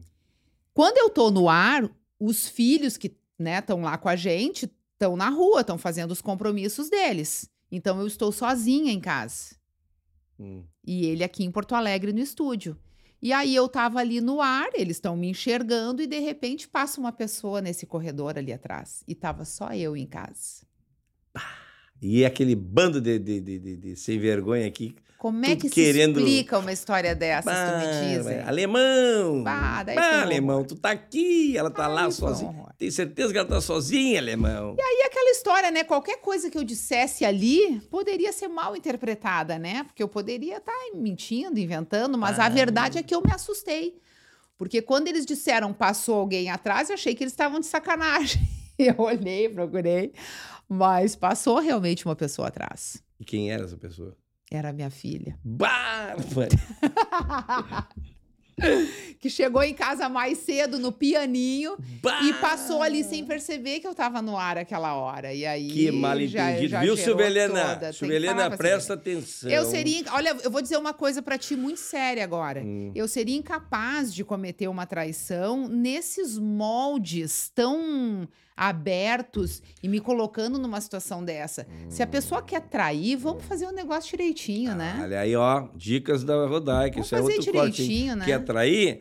Aprenda com a Rodaica. Até parece. Código de ética da, trai... do- da, da traição feminina. Olha aqui, ó, Helena, tu prestou bem atenção, Silvia. Eu acho importante deixar claro isso aí, porque às vezes as coisas que parecem que são, não são. É isso, é, tem então, tudo isso. Levar, tu vê, ah, Tu o vê, eu fui ah, tu vítima vai ver disso. um cabelo loiro de repente no meu, no meu paletó. Aí tu vai pensar, ai, o cabelo loiro. Às vezes não é. Às vezes o cabelo nem é loiro. Às vezes nem é cabelo. É. Às vezes, pode parecer coisa que não é. Bom, mas então tá. Era a Brenda passando, mas que. Era a Brenda passando e já gerou um tumultinho ali. Mas foi Hum. rapidamente solucionado, porque, como eu te falei, eu jamais deixaria na reta numa forma dessa. Agora eu me lembrei, esses dias, Ah. eu tava, quando eu cheguei em casa, tava com cabelo loiro, eu me lembro. Era do Fetter. Ah, pode Ele acontecer. esteve aqui e nós se abracemos. Pode Nós se acontecer. abracemos. É. Ele tava com queda de cabelo. É. Cheguei em casa com fio. E a outra ficou aí. E é Ai, que é esse cabelo aí. É. Era do Fetter, porque tá com os cabelão, né? Tá, agora ele deu uma cortada, mas continua. Agora já tem uma franja. Mas ele é malandrinho, assim, ele gosta de. de- Ele gosta gosta. assim, né? Esse estilo dele meio Mas a- boy, assim, big boy. Big, É, ele tem boy. um estilo dele, Bad- né? bad boy. É, uma coisa meio assim, calça né? rasgada, é, boné pra trás. boné pra trás. Eu, eu acho que é aquela coisa, a sensação do, de ser um eterno guri, né? É verdade. Sabe que eu também me sinto um Eu acho que tu guri. também, né? E ali no Pretinho, todos eles. É quinta série, alguns já passaram pra sexta, mas é tão ali. Ah, nós estamos na quinta Circulando esse meio. série. A minha turma é da quinta A tua é da série. quinta, né? Nossa Senhora. A tua é da quinta. Me lembrei do Alex. Ah, me lembrei do Alex. E aí é no jeito, é Não, no nem jeito, pergunta é. quem é o Alex, senão eu vou ter que falar do Durex. Bom, olha aqui, e a balada do Pretinho, me conta. Pelo tu amor de cortou Deus, o Fetter dali ou Não, não? não fui eu que cortei. Fala. Não, não fui eu que fala, cortei. Fala a verdade agora, eu quero Não. um corte. Eu quero um corte porque foi tu que proibiu o Não, não fui eu que proibi. Inclusive, eu sou uma pessoa totalmente permissiva nesse sentido. Eu não tenho grandes preocupações. guri. Quer ir, vai. Quer fazer, faz. Cada um que lide com as suas coisinhas. Uhum. O problema da balada era a balada, né? Porque a balada era um horror. Ficava todo mundo abalado. Eles ficam, ficam tudo louco. Abalados. Abalados. A balada eh, foi muito divertida enquanto durou, mas eu acho que nenhum resistiria ali, porque é uma questão até de saúde, né? Saíam totalmente da casinha e. Só pra lembrar, eu nunca fui na balada. Eu nunca fui na balada, né, Che? É porque tu imagina, tu Teve já sai. teve casamento que acabou ali, Ah, eu acho que tem. Não, do pretinho, da balada. talvez tenha, viu? Ó, Talvez tenha, assim. Eu não sei nenhuma história direta, mas fofoca tinha bastante. Meu Diz Deus. que tinha, eu não participava, né? Porque eu tava no programa, eu poderia ser uma má influência. Mas diz que tinha até uns grupos do, de WhatsApp das esposas. Tu não tava. Eu não tava. E falava até de ti, então. Acho que falava até de mim, por isso que eu não tava. É verdade. Mas eu, eu não tava porque o Alexandre foi numas duas, três e largou de mão. Porque o Alexandre não, não- também não tem muito saco, assim, pra, pra o negócio, entendeu? Pra estar viajando pra lá e pra cá e, e fazendo agenda e tal. Tem, as coisas têm que ser no tempo dele. E os guris, eles se entregavam de corpo e alma, né? Mais de corpo. Se entregavam muito no negócio. corpo, de sim. corpo, muito. E Eles no se teatro do Pretinho também? O teatro já era um pouquinho mais sério, né? Porque o teatro, pelo menos, o teatro, pelo menos, tinha um Era um roteiro, pouquinho né? mais sério o roteiro. O, o, o, o Alcemar aparecia pelado. Ah, é, de vez em quando. E sentava no colo das pessoas, né? É, o Alcemar aparecia no pelado no final, era É. mais calmo o negócio. Mas tu imagina a balada, que eles Beijo subiam gay, no pau, gay. o beijo gay, que foi um precursor dos palcos gaúchos, né? Mas o, a balada, eles chegavam no formato balada, não tinha nada. O que que era? Era eles em cima do palco, botando música, dançando, dando uns gritos, chamando pessoas para fazer coisas. E aquilo ali reverberava de uma forma absurda. Fez muito sucesso. Viajaram o Rio Grande do Sul inteiro fazendo a balada. Mas eu acho que era insustentável, porque não chegar uma hora que eles não iam aguentar. Che, e qual foi, nesses 16 anos, tu que participa desde o início, qual é, pra ti, se tu tem assim, qual é a melhor formação? A melhor formação, eu acho que é se eu pudesse fazer uma formação escolhendo alguns que já participaram, sabe Uhum. assim? Porque eu acho que eu acho que um- um- uma grande coisa legal assim que o Pretinho tem é que ao longo dos anos ele foi tendo diferentes formações e as químicas vão se alterando conforme. Então, sempre a cada formação tem alguém que se destaca, Sim. né? E esses destaques normalmente eles comandam assim aquela temporada, né? Fica muito em, em torno da, da, da- da participação deles. Mas foram grandes nomes que passaram por ali, inclusive pessoas assim que eu nunca imaginei que poderiam estar num programa como esse. e que estiveram ali, acrescentaram muito e conseguiram entrar na, brin na grande brincadeira Aham. que é o pretinho. Porque para quem já vem desse meio, ou para quem vem do humor, eu acho que fica um pouco mais fácil estar ali. Eu, eu não venho nem, no, nem do rádio, nem do humor. Então eu, eu tive que encontrar o, o meu lugar ali dentro, né? E eu acredito que tenha sido também assim para outros que foram ali, como o próprio Túlio, que já esteve aqui contigo, né? Que é um cara muito mais É. sério na sua comunicação e ali teve que se Se teve que ter uma desenvoltura e tal. Então eu acho que todas as, as formações tiveram brilhos incríveis, assim. E a Mas gente uma tem assim, um elenco. momentânea, que é aquela ali, é, tu acha? Eu sempre falo, né, na, que na minha opinião, o, o Piangers, é, com, com, O os- Almir. com, os- com o seu Almir, pra mim, o Almir é o grande personagem do Pretinho Básico. Na Adorava. minha opinião, é o grande personagem. Eu acho que ele teve uma força assim imprescindível num momento muito importante do programa.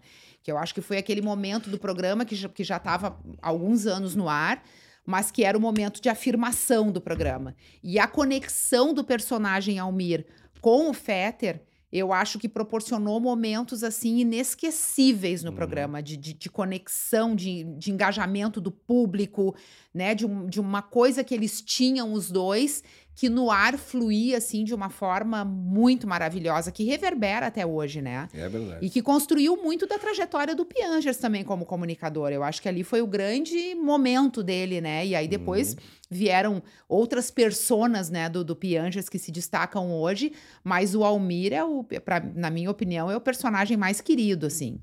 É, de fato, passou muita gente ali, né, Chico? Muita gente passou Até ali. eu passei lá, né? Olha aí, fiquei lá quase um Pô, ano. mas não tinha como não levar o teu meses. brilhantismo, É, né? isso aí quer dizer também. Porque, meu eu falo uma Deus. coisa, Chico, agora eu vou falar, uma coisa mais picantezinha. Ah. Picantezinha não, mas o fato que aconteceu chato, o vazamento do áudio, aquele. Como é que foi em casa o Fetter quando ficou sabendo?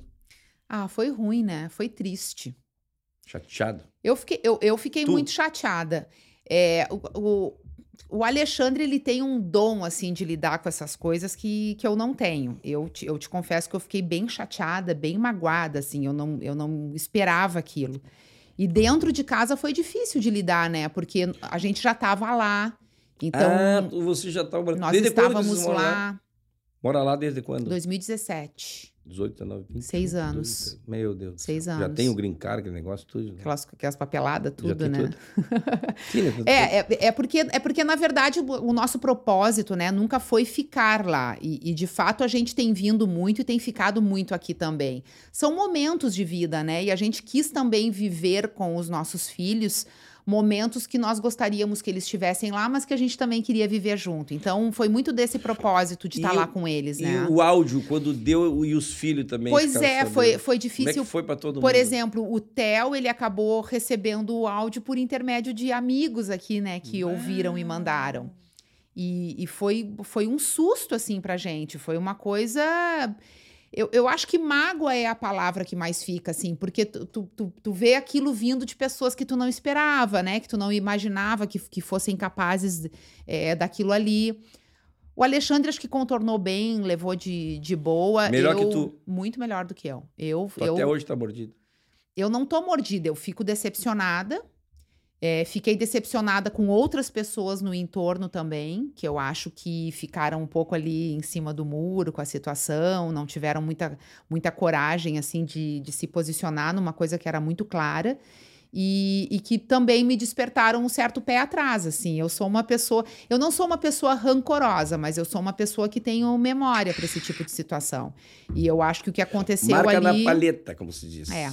Eu acho que o que paleta. aconteceu ali foi muito injusto, foi muito triste, foi muito aquém a tudo que, que aquele programa, que aquela rádio, que aquelas pessoas representam. Aquilo é uma coisa que não, não faz parte daquela história, não combina com, com a trajetória do Alexandre e, e- e do tanto que ao longo da carreira dele ele trabalhou para erguer pessoas, né? E, e sempre fez isso muito bem.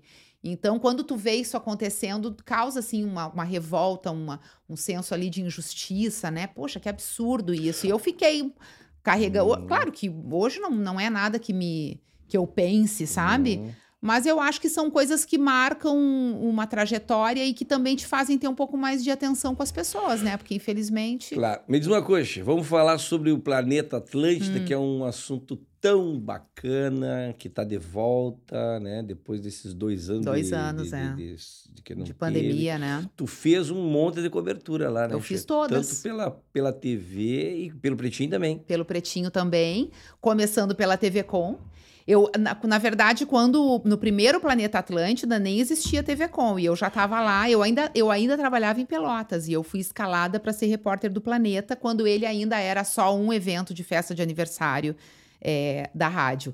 E participei de todos. Tu entrevistou Todos. todos os grandes artistas. Todos Qual os que grandes. tu mais te destaca, assim, que tu teve mais... Tu ficou mais mexida, mais nervosa, mais... E também já aproveita e fala do mais chato também. O mais chato, o Potter falou aqui. Quem que ele falou? Ele contou do do. Ah, ele contou do Lulu. Ah, é porque. É. que o Lulu entrou. Bom, Mas, e que eu que amo, acha? eu, eu destacaria o Lulu, por exemplo. O Mas Lulu é um cara que entrevista- sempre se me recebeu muito bem, Hum. muito amigo, muito É, querido. teve um episódio, né? do- É, é porque é porque é aquela coisa assim, o artista às vezes sai do palco ou, ou pouco antes de entrar no palco, ele não tá muito naquela batida, ele não tá muito na paciência do negócio, né? É, naquele momento ele foi chato. No ano seguinte ele foi um queridão. É, o Potter é falou isso, isso. é isso, acontece isso no e planeta. Qual é assim o artista que mais te, te mexeu assim de tudo? Cara, tu sabe que tu sabe que agora eu, eu tava pensando nisso, porque é mais uma resposta difícil de te dar. Mas eu tenho episódios muito emocionantes com o Chorão. O Chorão da- do Hum, Charlie sim, Brown, sim. que infelizmente não tá mais aqui e que, na minha opinião, talvez tenha sido um daqueles artistas assim responsáveis pelo que o planeta se transformou, Sim. né? Porque ele era um Uhum. cara muito conectado com o evento e tal. E o Chorão, ele sempre foi um cara difícil de lidar, né? Porque o Chorão, ele vinha, ele, ele, eh, ele era um cara muito brigão. eh, eventualmente ele estava brigado com a banda, aquilo reverberava dentro do camarim, então todo mundo comentava que os caras estavam brigando, já deu quebra-quebra.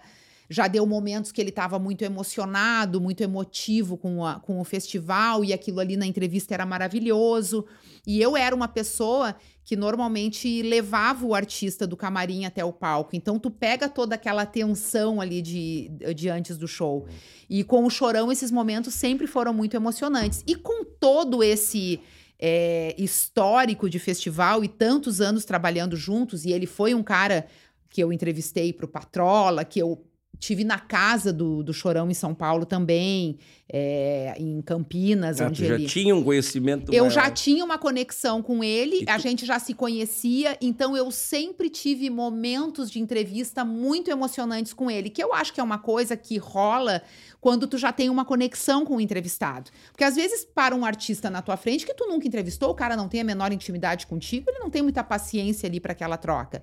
Mas tem outros, né, com os quais a gente eh, cria uma relação, um convívio, e aí entram várias bandas, J Quest, todas as gaúchas que são meus amigos queridos e que eu tenho uma conexão de muitos anos, entrevistas maravilhosas, mas aí também pintam umas atrações internacionais que já chegam dizendo, ó, esse aí não vai dar nem entrevista, Hum. né? Ele nem tá nesse E vem cá, me conta uma coisa. Teve um caso que a Ivete Sangalo foi dar um beijo no Foi. E parece que se atrapalhou e quase beijou ele na boca. Como é que foi Foi meio história? contrário, né? Foi Ah, ele que se contrário. atrapalhou. Ah, tá, é, então- foi o contrário. Quis dar uma moral pro Féter. Tu sabe que a gente fazia aquela transmissão Ele que se atrapalhou, vivo. é... Se, É, mas meio- foi, foi um mal entendido, Ah, tadinho. Eu fiquei com pena dele. Mas não tem como a gente não pegar no pé e não se aproveitar da situação, Não né? deu briga nenhuma. Tu achou que foi... Não, porque eu, eu, eu conheço ele, eu entendi o que, que aconteceu, mas eu, eu Hum. embarquei na, na história dos outros e tirei onda da cara dele junto, entendeu? Ah, Mas eu sabia o que, que tinha acontecido. A gente ancorava ali a transmissão do Planeta Atlântida, nos intervalos sempre tinha um que saía ali do estúdio para ir entrevistar o artista. Quando a Ivete Sangalo saiu do palco, o Alexandre estava lá esperando ela uhum. para felicitar ela em nome da rádio, em nome do evento e tudo mais. E, e quando ele foi cumprimentar ela dando um beijo na bochecha, ela se virou para falar com ele. Então, o que seria um beijo na bochecha virou o quê? Um selinho. Silvia Helena, Tu tá prestando bem atenção que essas coisas acontecem. Acontece. Não, eu sou e obrigada. a pessoa tem que ser tolerante e entender que foi um erro de geometria, de, de gravidade. Mas Silvia Helena não é sempre, às vezes não acontece. Não, pode ser, pode, às Isso vezes não, não, é mas às sempre, vezes, às não vezes é, sempre. escolha, né? Por Mas exemplo, ali eu vi que não foi. É. é ali eu tive que. Que bacana. Entendeu? Olha, olha, Rodaica. Mas aí o que, que aconteceu? Tu é um exemplo. é um Quando exemplo ela se mulherada. virou Hum. e ele, ao mesmo tempo, estava Ah. vindo dar aquele beijo, ela achou Hum. que ele estava vindo beijá-la na boca. Mas Hum. ele estava indo beijar na bochecha, mas ela achou que era na boca. E aí ela fez assim: opa, quer, né, quer me beijar e tal. Rolou ali um negócio. Ah, E aí que o fez um estúdio veio abaixo, né? Aí o estúdio veio abaixo, né? Ah, e tu vê. Ela, ela interpretou mal. Ela interpretou porque ela que ela fez foi, toda a lambança. Ele estava vindo, ela achou que ele estava Tu indo para um lado, mas ele estava Hum, indo para o outro, na sei, verdade. sei. Eu sei Tu como é que é. entendeu? Entendi. E Ele fez aí que foi, mas acabou não rolou- fundo e- é. e acabou indo. Eu sei como é que E é. aí eu tava lá no estúdio, o estúdio veio abaixo. Eu tive que fazer o quê? Eu fui obrigada a embarcar na Tá onda dos colegas, né? certo, Então a gente embora, aproveita a é. situação. A Ele gente não dormiu no esquece que é sofá. marido. Ele não, dormiu não, no não, não. Ixi. Eu até vou dizer um negócio. Não eu tem fiquei sofá. feliz que ele acabou dando um beijinho, um selinho na Ivete Sangalo. Tá bom, tá né? certo. é. Porque, pô, né, é a Ivete Sangalo, entendeu? Tá bom, tá certo. É Ivete, né? não eu já acha? falei pra Silvia Helena. Eu já Tu tive... não acha que a Silvia Helena não te liberaria pra dar um selinho na Ivete? que tu acha, Silvia Helena? Olha ali, tu sabe que eu já, tive, eu já tive com a Ivete também, né? Tivemos agora nesse ano de novo, lá no, no Último Planeta. Tive lá com a Sim. Ivete também. Ela é Sempre uma querida maravilhosa. Ela é maravilhosa. Fizemos um show uma vez juntos, né? Olha que, que balaca.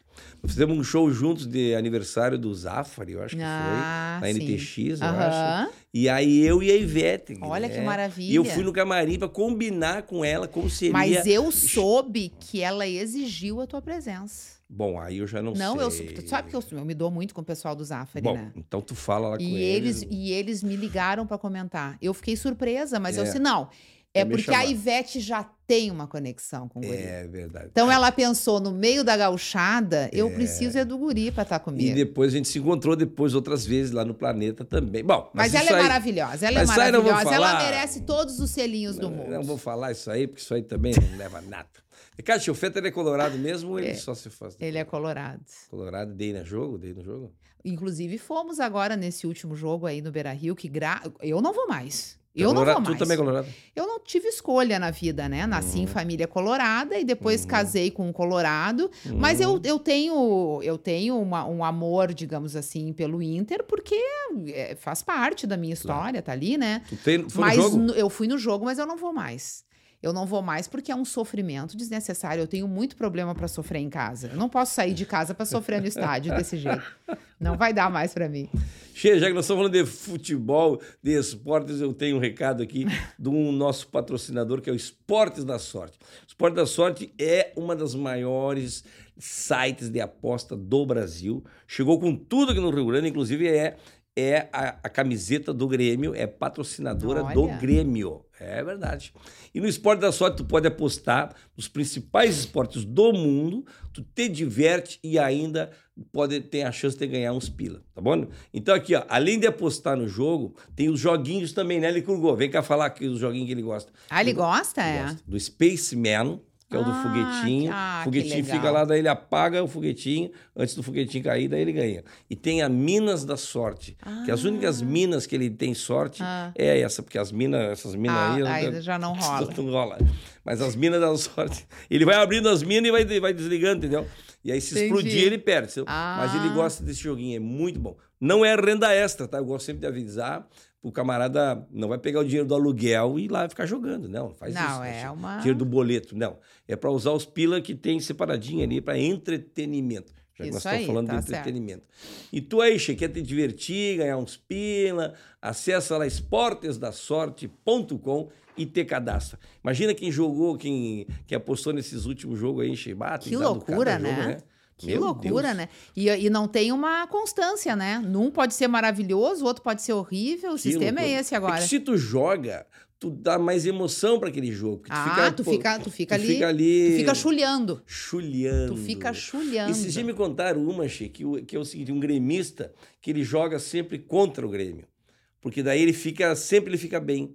Se o time ganha, ele é, fica feliz, fica pelo, feliz time. Se o time perde, Ele ganhou uma ele graninha. ganhou uma graninha. É uma Isso aí boa, uma ideia é uma boa tática. Tá aí uma hein? boa ideia. Se tu quer te divertir, não quer ter estresse, aposta no outro time. Pronto. É verdade, é uma É, boa. é. É uma boa. sempre- Todo mundo feliz o tempo É, inteiro. verdade. Vem cá, e o projeto Mistura com Rodaica? Como é que é ah, negócio? foi muito legal. Baita programa. Quando, né? quando o Patrola saiu do ar, né, por uma, por uma decisão editorial e comercial também, uma necessidade de um programa novo, entrou o projeto do, do Mistura para ficar um ano no ar, porque já era ali um novo momento da TV, já pensando em programas de temporada, que é o que acontece hoje. Ele acabou ficando dois anos no ar, e coincidentemente foi o ano é, que o Inter foi rebaixado. Hum. Então, os jogos passaram a ser transmitidos nos sábados também. E aí ele saiu da grade fixa, né? Porque aquele horário ali Era ele horário passou a ser do esporte. Hum. É. Então, eh, teve essa saída do programa e ele durou dois anos, mas foi um projeto muito, muito bacana. Porque aí já foi a oportunidade eh, de fazer um patrola aprimorado, assim, no sentido de conteúdo, já para um público é, um pouco mais velho, né? Já é, como eu também já estava mais, porque eu já vinha há 12 anos no Patrola.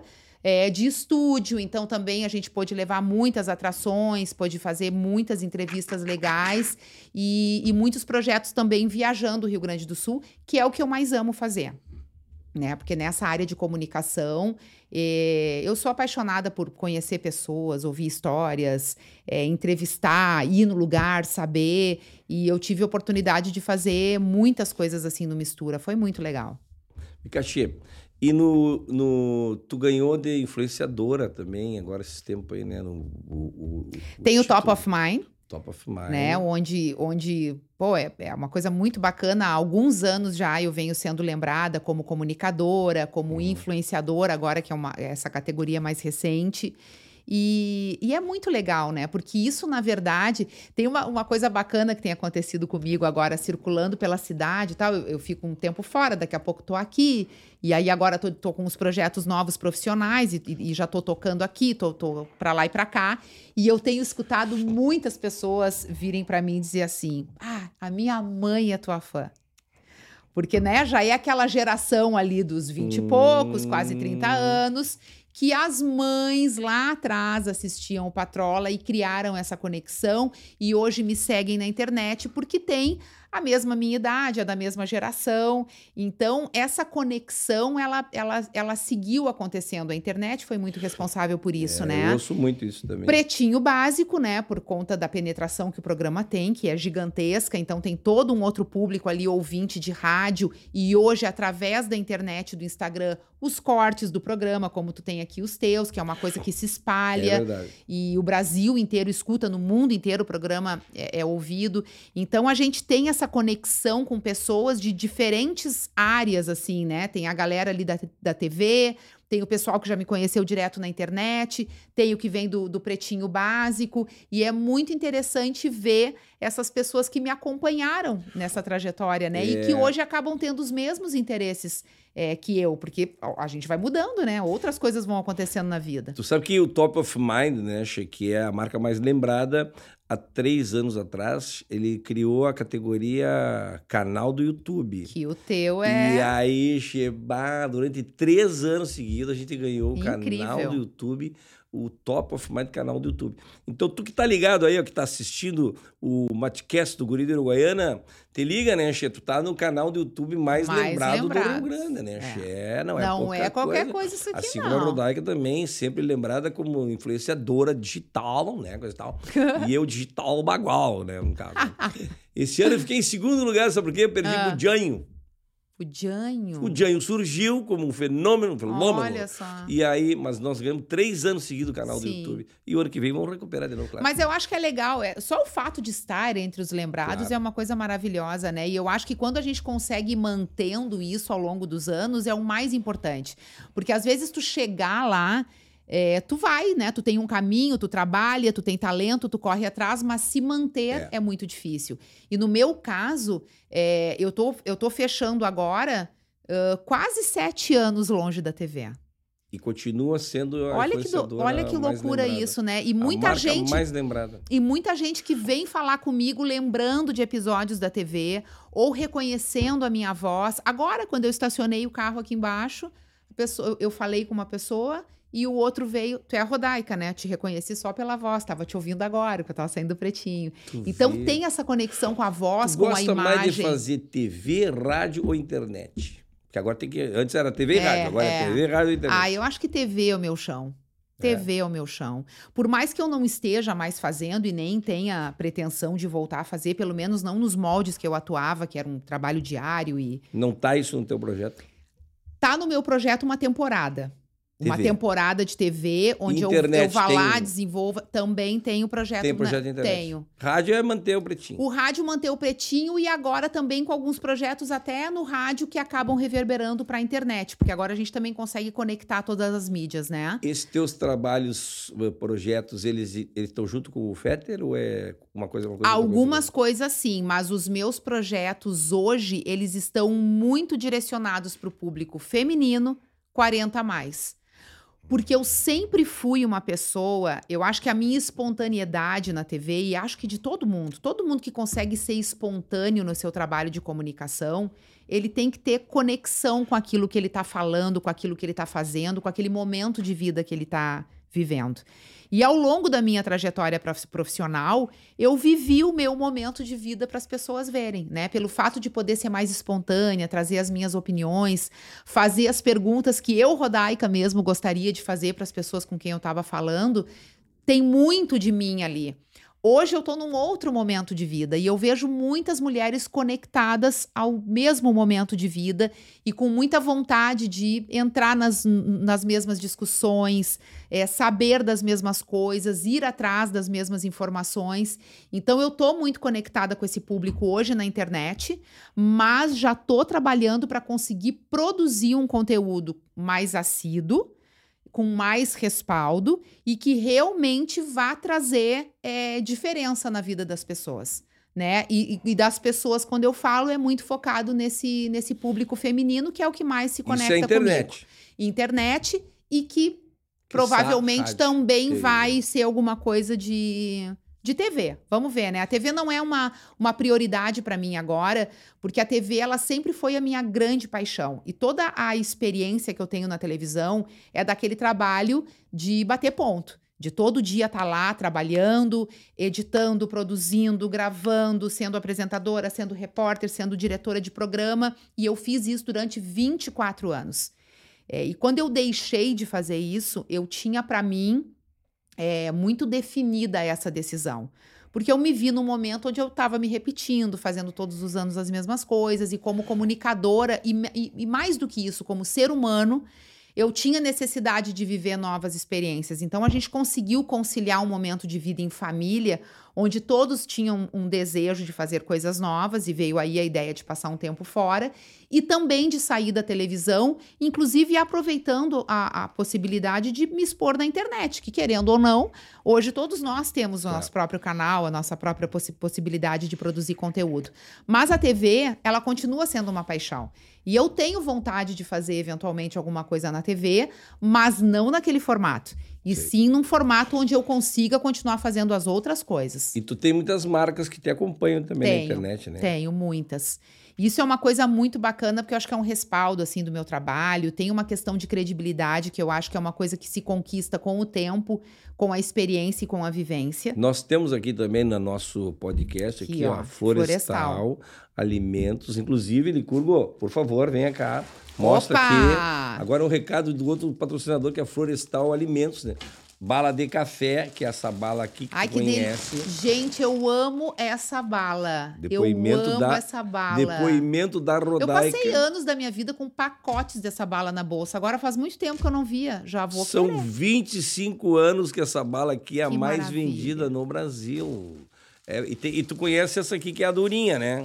Sim, eu conheço a E durinha. tem Eu fa- essa aqui que é a mais maciazinha. ó. Mentira que tem outra, eu não sabia. Aham. Aham. Olha aqui. Vou levar lá pro Bonfim.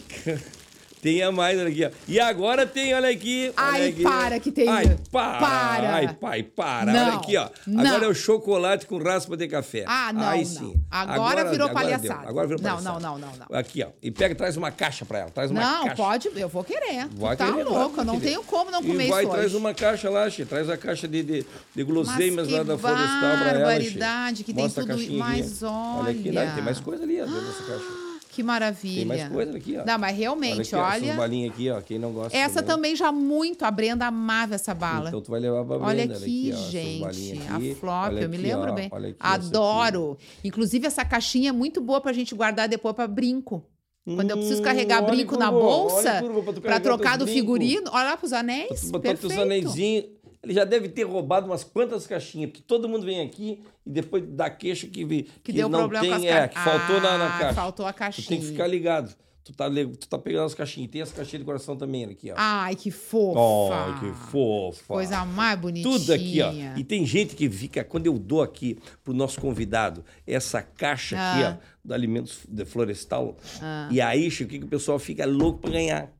Agora, se tu quer ganhar uma caixa igual, faz o seguinte, eu tenho sorteio lá no meu Instagram. É Ah, daí ficou fácil, Aí olha fica aí, ó. fácil. Vai lá e que tu ganha daí a caixa da Florestal Ah, também. que Já maravilha. pensou em? Bárbaro. Que maravilha, Fale, que Google, delícia. Depois tu dá uma fechada pra ela, não vem com essa aí. Sem querer roubar.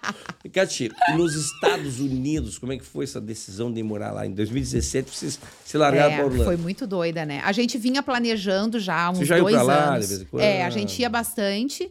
É, a minha filha, quando ela fez 17 anos, ela foi para os Estados Unidos estudar. Então, essa experiência dela criou no mais novo o desejo de ir também. Então, a gente criava assim na nossa cabeça, pô, quem sabe daqui uns anos vamos todos, a gente vive uma experiência lá e tal. E esse momento foi se aproximando. É, o, o- o Mistura ali, como o projeto estava terminando, eu já tinha o desejo de ficar um, um tempo fora da TV. O Alexandre, já com o Pretinho, conseguiu conciliar ali com a RBS a possibilidade no- do remoto. E a gente aproveitou esse momento. Nos organizamos, obviamente, financeiramente, para poder acontecer isso. E, nossa, foi e vem sendo uma experiência A muito língua não é um maior problema, porque lá todo mundo fala português também, Fala, né? ali onde a gente tá, muita gente fala português, espanhol. É. Tem que, inclusive, procurar outros. Mas tu sabe pra- que tu sabe que para os filhos assim uma, uma experiência incrível, né? Porque a oportunidade de tu viver outra cultura e é diferente da viagem de turismo, né? Porque aí tu, tu, tu vai para a escola, tu tem uma rotina, tu conhece pessoas, tu conhece mais da história daquele lugar, tu observa como as pessoas se movimentam, se relacionam. E é tudo muito diferente. As pessoas sempre me perguntam muito: ah, mas lá é melhor, o que que tu gosta lá? E como tudo na vida tem os prós e os contras, que a Claro. gente só descobre vivendo. Então, assim, não é o lugar perfeito, eu sinto falta de um monte de coisas, mas ao mesmo tempo eu sou muito grata pela oportunidade de estar lá vivendo uma realidade diferente da minha e que todos os dias me apresenta novas possibilidades, né? E isso é maravilhoso. E, na verdade, tu foi uma visionária porque tu começou a fazer o home office antes da pandemia, né? Tu vê que loucura, né? Tu começou dois anos A antes gente da começou pandemia. dois anos antes, já estávamos super estruturados nessa condição. E muitas vezes até com algumas pessoas questionando assim, pô, mas será que é? Será que é possível?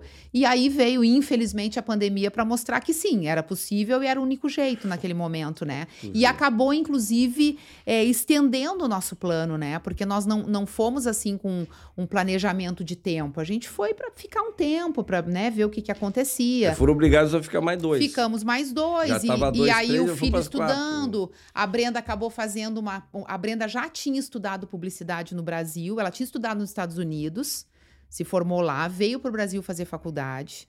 Aí, quando foi para lá, estudou cinema lá. E quando estourou a pandemia, fez uma pós-graduação aproveitando que, né, que estava lá.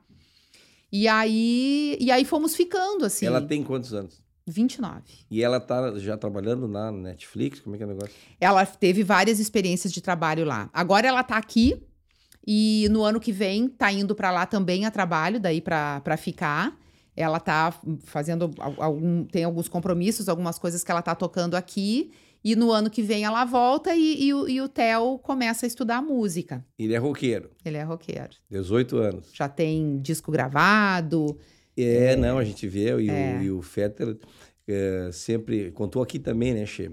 Que ele é muito ele é muito fã, né? Ele- Esses dias eu vi um, um vídeo dele botando a bateria na, na- no, no carro. É, é porque o Theo faz muito show lá. É. É, o Theo participa lá da, E da ele é um pai trocínio, então. e ele é um pai. Trocínio. Eu não diria patrocínio porque não chega a envolver muito investimento, mas Hum. envolve o braço, né? A gente acaba virando o hold dele. Acaba virando o hold dele. Levar bateria pra cá. É, é, eu mesma, tem, tem uns períodos que o Alexandre tá aqui, eu tô lá com o Theo e eu já fui hold de show, já ajudei a Ele montar bateria. Banda lá? Ele tem uma banda lá. Ele é o vocalista, o solista, o Ele, com- compositor. ele, ele começou estudando, e aí ele foi para a School of Rock, que é essa rede enorme que tem lá e que hoje tem aqui, inclusive em Porto Alegre também. E lá nos Estados Unidos, é, isso é uma escola muito grande, muito forte, que acaba fazendo a sua house band. Né, que é a Hum. banda da cidade. E o Theo entrou nessa house band, ficou por muitos anos. Hoje ele não tá mais, porque ele já não tem mais idade, até os 18 anos. E ele fez muito, ele chegou a fazer turnê nos Estados Unidos com a, com a House Band. E isso foi uma experiência incrível para ele, porque a partir daí ele passou a compor, ele passou a ter ali o gosto musical dele um pouco mais definido e tal, e aprendeu a tocar todos os instrumentos. O disco que ele lançou, que tem oito músicas, ele gravou todas elas sozinho no estúdio em casa. Que aí sim teve um patrocínio, Sim. né? Teve uma ajuda ali para montar o estúdio, que lá acaba sendo mais fácil pelo acesso ao equipamento e tal. Montou o estúdio e gravou o disco. Ele canta só em inglês, Ele canta em inglês. mas aqui ele vai fazer show aqui. Mas vai- ele gravou uma música em português, que inclusive fala de Porto Alegre.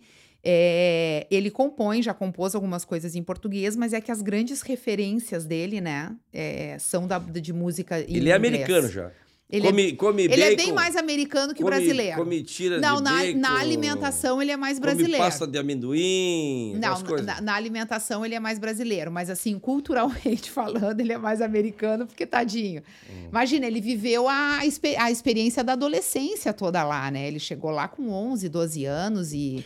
Eu vou te ajudar, então, a tu transform... voltar ele a Tá, me ajuda, o que que tu acha que eu posso fazer? Me traz aqui o... a sacola do Alimentos Lopes aqui, que é nosso patrocínio. Que nós vamos te dar aqui, Ah, ó. mas Nós vamos levar daí- tapioca pra ele. Ah, mas isso aí vai ser uma descoberta Aí, pra ele. Descoberta pra ele. Olha, Olha aqui, aí, ó, farofa. Farofa pra comer Ah, com churrasco. não, farofa. Olha aqui, ó, tapioca. Aí agora, sim. aí, Theo, te prepara, que agora aqui, ó, crepioca. Crepioca, Isso aqui é uma, maravilha. delícia. Nossa, essa aqui eu já experimentei, Isso é muito aqui, boa. ó, tu faz e tu bota o, o recheio que tu quer. Fizemos esse dia de doce de leite, né? Meu Deus. Olha aqui, ó, pra ele fazer pipoca. Adoramos Ô, ô Theo, casa. agora tu vai voltar a ser gaúcho. Agora tu vai voltar a ser gaúcho. Agora, tu... sagu! Sagu. Ô, Theo, para de, de- de comer agora esses bacon e esses negócios aí. Agora, Agora ó, tu vai ver. Tu vai ver. Olha aqui, ó. E a Lopes já tem até a embalagem das cores do Rio Grande, tá vendo? Olha que maravilha. Viu só? Essa empresa aqui, gente, tem 39 anos no Brasil, fazendo o sucesso. 29, né? 29 ou 39? Já tem um tempão. Eu acho que ela tá. Sei lá. Tem até biscoito de polvilho, tem tudo Ah, aqui. que maravilha. 29 anos no Brasil. 29 anos. E agora chegou com tudo aqui no Rio Grande, né? Me convidou e veio aqui patrocinar o. Já veio na pessoa certa, né? Na Já pessoa começou certa, por aí, claro. porque se tu fala, a gente, falo, a gente já aqui, vai ó. atrás. E o, e o Theo já vai ganhar tudo isso aqui. Vai Leva ficar lá. bem louco quando chegar Bem em louco. casa com essa Já sacola. aproveita e depois, depois bota uma erva mate para o Theo também. já vai tomar chimarrão também. Eu vou chegar cheia da sacola em casa. Quero ver o Theo tomando mate e postando lá, tomando chimarrão lá com a erva do guri também. Quero ver. E comendo tapioca. Isso aqui, ó, se o teu mercado aí onde tu tá, perto da tua casa aí, não tem ainda os produtos da Lopes, Alimentos Lopes, então faz o seguinte, ó, já te informa aqui, ó, já vai no Instagram lá, Alimentos Lopes e te informa como é que faz para botar esse produto no teu mercado. Alimentos Lopes é mais sabor para tua vida. Mas que bala. Que tô- maravilha. eu tô não, tu no- tá... É verdade, a gente Tá tem, grandão, que, a gente tem que valorizar os nossos Não, e e daí já patrocinadores. entra aqui quando Entra tá aqui, falando, daí já vem tchum. uma vinheta, agora Silvelena, já outra Silvelena coisa. lá no botãozinho. Ah, não, gente, a Silvelena, olha, eu vou te falar, eu não sei se eu não vou fazer um convite pra Silvelena. Não, deixa assim. Deixa Eu assim. não sei, porque agora que eu tô querendo fazer o meu podcast, eu tô achando que a Silvelena, Tu vai fazer podcast? eu acho que eu vou fazer. Hum. Eu tô com vontade de fazer. E O a Licurgo- Silvelena, ela vai gostar. Licurgo. Ah, tu vai falar sobre de mulher? É óbvio, ela vai adorar. Hum. Licurgo, tu fica de olho, não deixa a Silvelena vir pra cá depois. Não quero conversa dessas duas aí.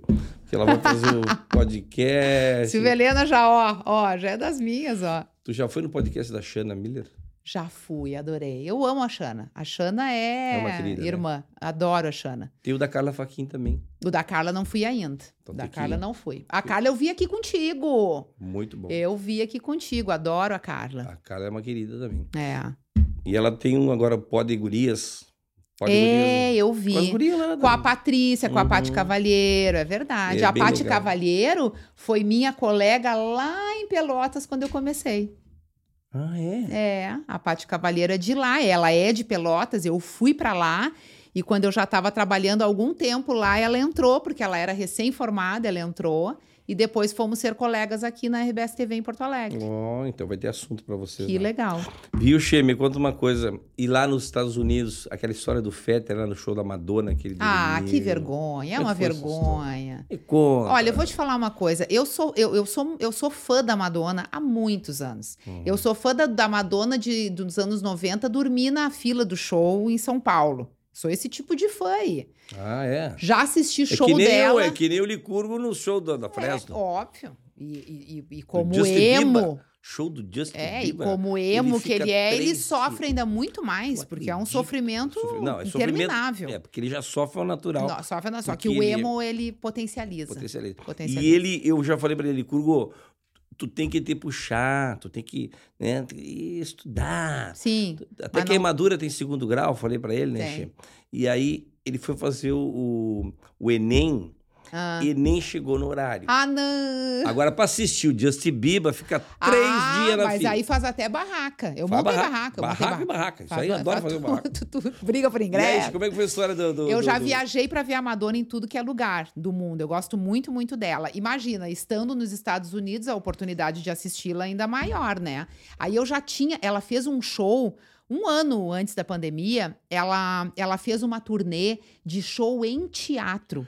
É como se tu estivesse Nossa assistindo a Madonna na Broadway. É um espetáculo, porque tem um público muito menor, não entra com celular, bota o celular na bolsinha, aquela que tu não tem acesso, e tu fica ali prestigiando a Madonna muito perto de ti. Fui a Nova York, assisti a Madonna no teatro, voltei para casa em Orlando, falei, Alexandre, tu tem que assistir. É um, é um espetáculo, é um, é um show incrível. Não, vamos, vamos, vai ter em Miami. Comprei os ingressos em Miami na terceira fila. Porque eu queria ver a Madonna bem de pertinho. Chegamos lá, sentamos bem no meio aqui, É ó. caro o Olha? Ah, é caro, foi meio carinho. Acho que eu paguei ali um, Um negro em cachimbo. acho que uns 500 dólares cada, talvez até mais, viu? Mas a gente trabalha pra isso, né? A Sim, gente mas é trabalha pra Madonna, ver né? as coisinhas que a gente gosta. Claro. Eu gosto de ver a Madonna, então eu me organizo. Tá, levei o marido. Aí tem uma, aí é, é- é todo um show com uma construção, né? Tem uma história ali sendo contada, ela interpreta, ela dança, ela tem bailarino, tem ator no palco, ela é maravilhosa, aos 60 anos incrível. E tu ali é pertinho. Eu aqui, ó, e cutucando ele, daqui a pouco tem dancinha, daqui a pouco tem não sei o quê, super participativa no show, já sabendo de cor, já tudo. E aí tem um momento que o show ele dá uma caída, como todos, as músicas mais lentas e tal, aquela coisa. Daqui a pouco eu olho pro lado, Alexandre sentado aqui, ó. Aqui, ó, os olhinhos revirados. Vou te falar que até roncando ele tava. Ele, é- ele tá curtindo, tu não entendeu. Ele roncou. Mas é um ronco E eu vou te de falar o que, que foi pior. É, ronco no A. Madonna viu. Bah, que A sucesso. Madonna Que viu. sucesso. O cara, Porque a ser, o cara ser Madonna- reconhecido pela Madonna. Tu imagina que tu tá num palco, tem um público na tua frente apaixonado, te olhando. tem o um que, que cara vai te roncando. destacar nesse público? O único cara que foi Roncando. capaz, talvez na história da Madonna, de dormir num show dela. Não deve existir outro. Ele é pioneiro, com certeza. Então ele fez um sucesso. A Madonna queria pegar E o aí teve uma hora que eu tava olhando assim pra ela com uma vergonha, porque eu já cutucava, já fazia Olhava tudo, mas Madonna e nem dizia- acordar.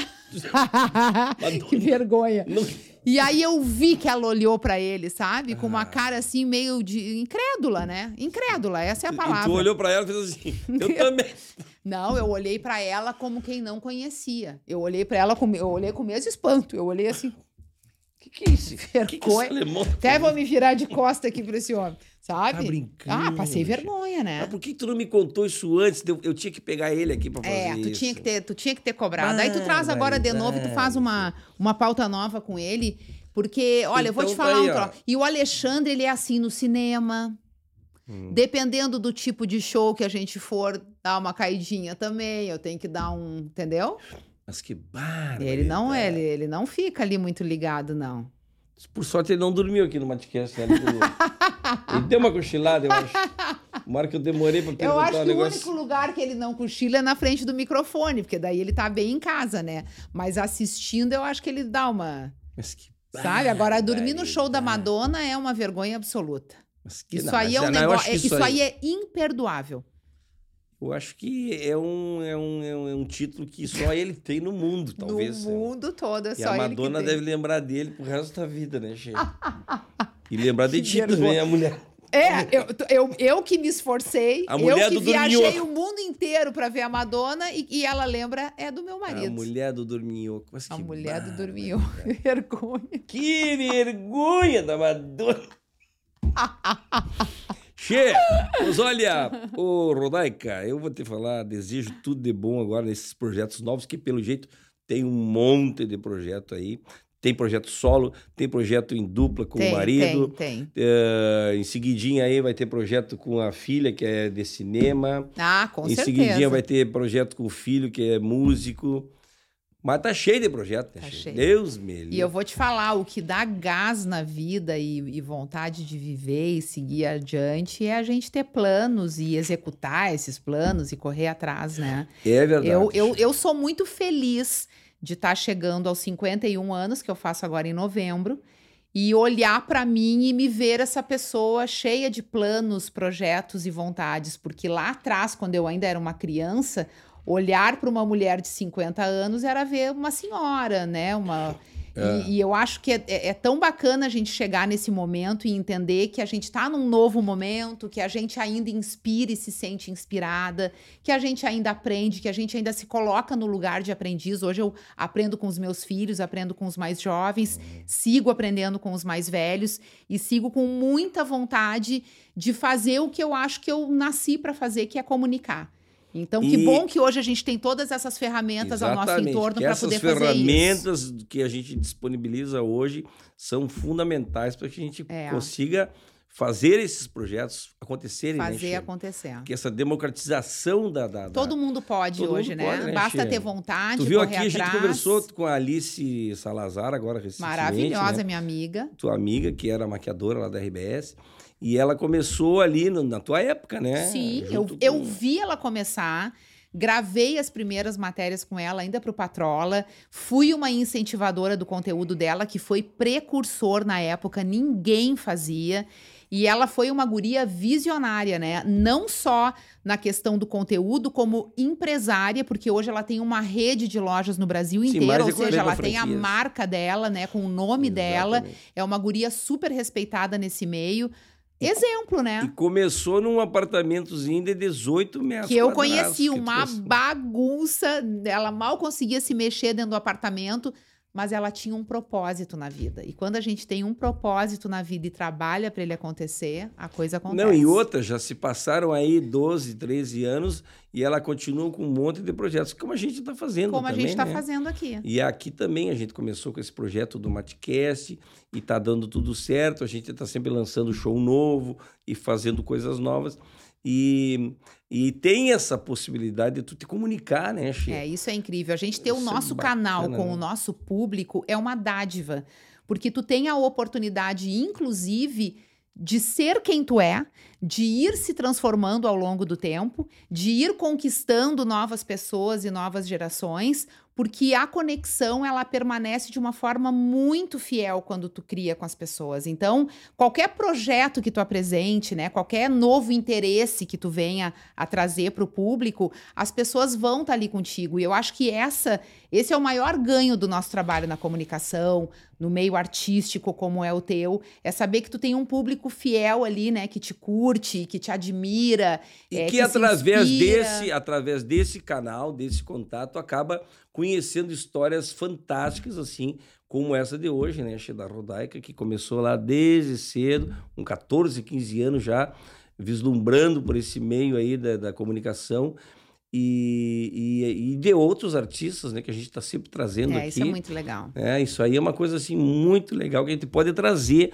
Agora a gente está trazendo agora que também uh, é importante também, porque aqui a gente além de música gaúcha, música urbana, música de baile, a gente está trazendo agora também um, uma dupla sertaneja para mostrar a história da música sertaneja aqui no Rio Grande. Que legal. Vamos trazer música gospel, vamos trazer pagode, vamos trazer esse tipo de música de baile. Vamos trazer aqui esse pessoal de baile também para mostrar, né, Che, A nossa diversidade, mundo, né, é, que é grande e que eu acho que é o nosso maior patrimônio cultural, assim. E está aberto também a artistas uh, de fora, né, que quando vêm aqui visitar o Rio Grande, uh, fazem questão muitos de participarem aqui com a gente. Uhum. Aqui, né? A gente já teve o Diogo Portugal, Niso Neto, uh, o Afonso Padilha. Que legal. E assim, é, bacana. o próprio nosso amigo lá que participou do Pretinho lá, o, o, lá de Santa Catarina, de Santa Catarina. Ah, os de, de Santa Catarina tiveram aqui também, né? É, os três do Sul tiveram aqui também. O Alorino, ah, o Alorino. O Alorino que participou contigo Sim, lá também numa época, muito né? tempo, é. Lá no Pretinho É, também teve aqui. é. Bem, então é isso. Todo mundo já ouviu essa conversa, que no final, quem não está seguindo, segue lá o canal, com, né? Eu estou aqui conversando com a Rodaica, que é uma baita apresentadora, jornalista, radialista, influenciadora top of mind, que não é fácil, não é fácil, né? Então, assim, ó, se tu gostou do papo, tu clica lá, diz que gostou, tá lá, no canal, aquela coisa. Encaminha pros amigos. Encaminha os amigos, depois vai sair os cortes. Ah, a Silvia Helena depois ele vai preparar uns Ah, a cortes. Silvia Helena se diverte com os cortes. É. barbaridades. é, Tem uns é. cortes ali que. Pera, vou falar, vou falar mal do. Vou falar do beijo na boca que, que Já? a Rodaica ficou brava que o outro beijou. né? Vamos contar a história do postinho, beijo com gosto de gasolina. Vamos contar a história que ela, que ela desmaiou, você fez de morta. É. Se fez de Essa morte é bom. história tá mal contada. E o outro dormiu no show da Madonna. Vamos, vamos ah, não, entregar. isso aí é a vergonha completa. Vergonha vamos completa. entregar Essa tudo. nós vamos entregar. Tá? Então, e se tem algum convidado, manda para nós. Nós falamos hoje aqui da Tânia Carvalho É, Tá bueno? Piangers. e do Pianges. É, tá? tem que então, aqui, ó, dois esses dois, tu vai me ajudar, nós vamos trazer. A Não, Tânia pode- já, a Tânia já tá a na Tânia mão. tá na mão. Aí a Tânia tua tá dele. Ela, a É, filha que eu, tá co- falando. eu, como filha, vou exigir isso da minha mãe. Tânia, a tua filha já tá... E o, e o Pianges é amigo. Eu tenho certeza que ele botando o pé em Porto Alegre, ele tá aqui. Ai, ah, eu adoro Pianges. Ele vai vir aqui também. Então tá, Che, não quer, não ter oportunidade de ver esses rostos maravilhosos, então tu pode ouvir né, em áudio nas plataformas de podcast, Spotify, Deezer, Amazon, Google. Ah, tu tá muito moderno. Apple. Tá louco. Eu falo, Ah, eu, eu e domino. há várias línguas, Eu né? domino a É, língua. por não, é, essas todas que eu falei foi em inglês, eu acho. Aí eu domino essas línguas todas. Tá vendo? Um abraço bem chinchado e um brinde agora com o Querido, muito chimarrão obrigada. Eu aqui. adorei estar aqui contigo. Mas um que prazer enorme. Que barbaridade. Segue a Rodaica lá, hein, Che? Ó. Que tá sim de novidade. Mas que barbaridade.